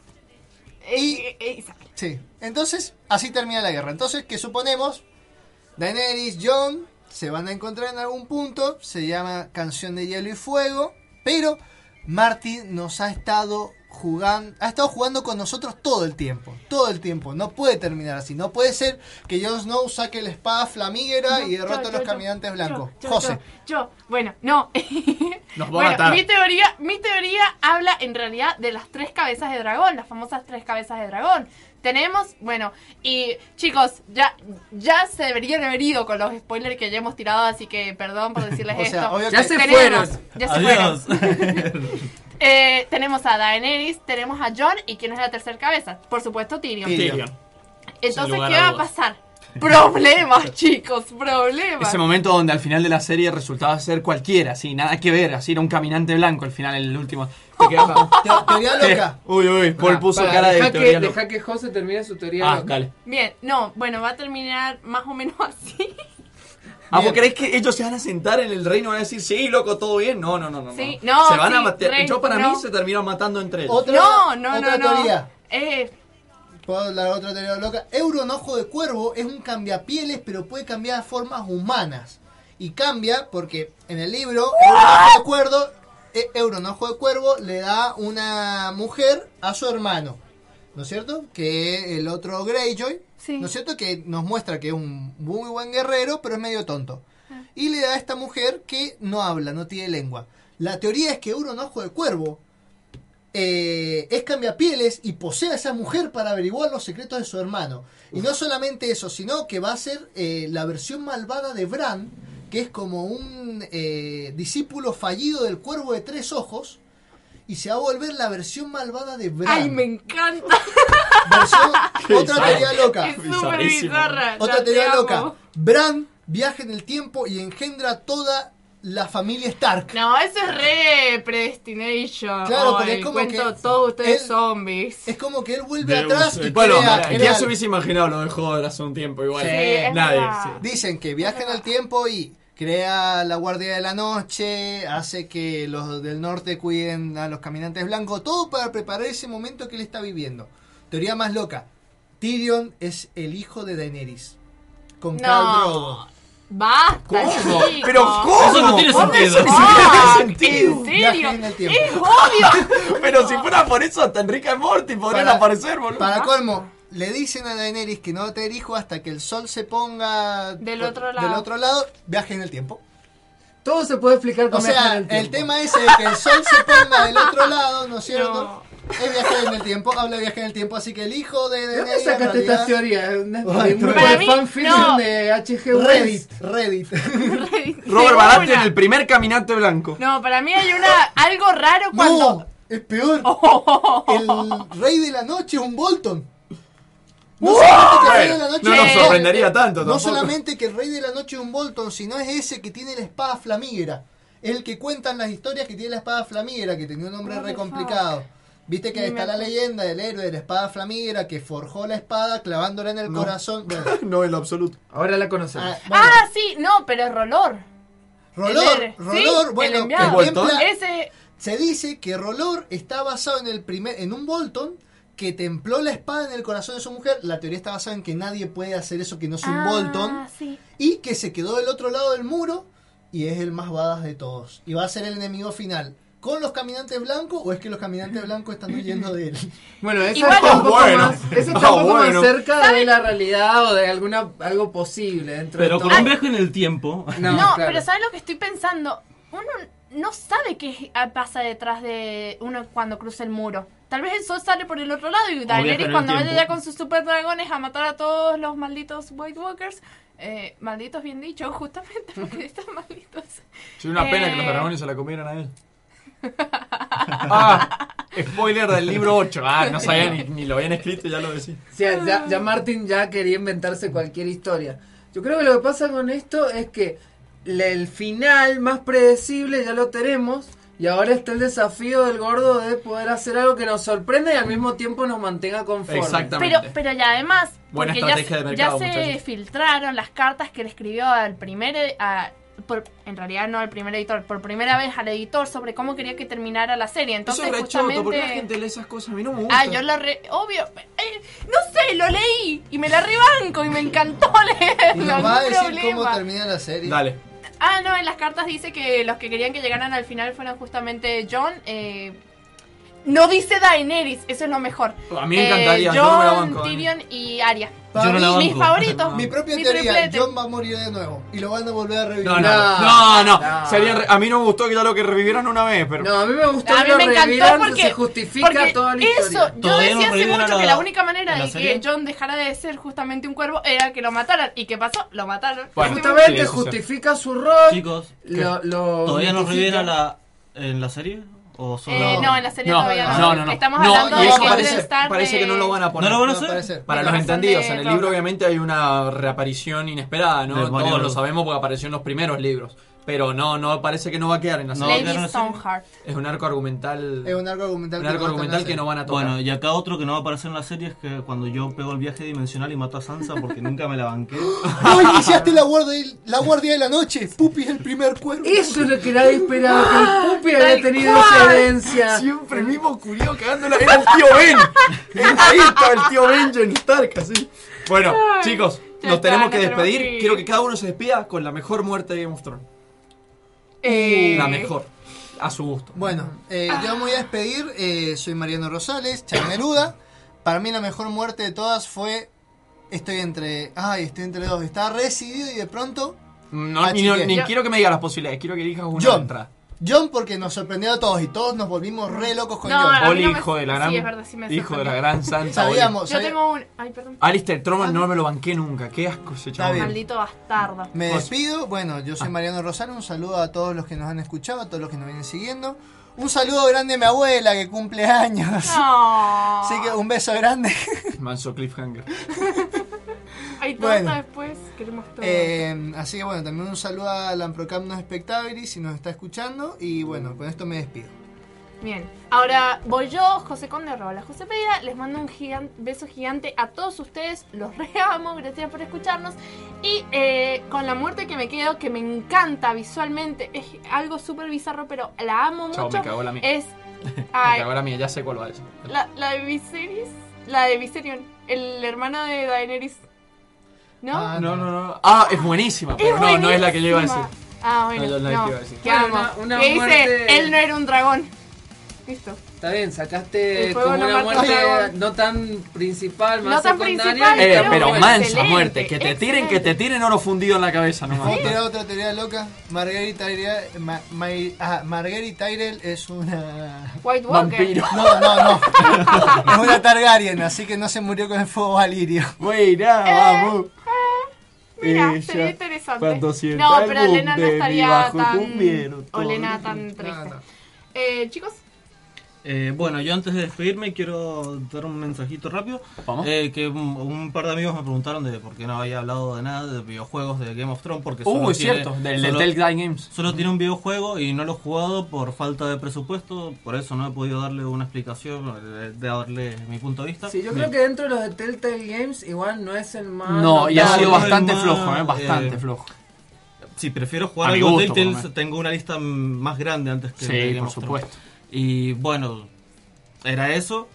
Eh, un saludo para Eric, los taxistas que siempre nos escuchan, los chicos de San Juan, eh, lo- todos los que no pudieron escucharnos por, el- por la página web porque estuvo con problemas, eh, tienen la esperanza de que este programa está grabado y vamos a subirlo al Mañana. de Ahí justo. Nico me estaba preguntando. Y la mejor muerte para mí es la de Daenerys. Ah, ups. Oh. Pero eso... Estúpido viajero en el tiempo. personaje que Mataste nunca vos. me banqué y voy a matar también. Eh, Que yo fui, soy y seré Manuel Pupi Catania, su viajero del tiempo, siempre acompañándolos acá con mi gorro vikingo. Bien, me doy prisa, yo me despido, soy Juan del Hate. Les quería dejar un pequeño dato más que me olvidé de decir.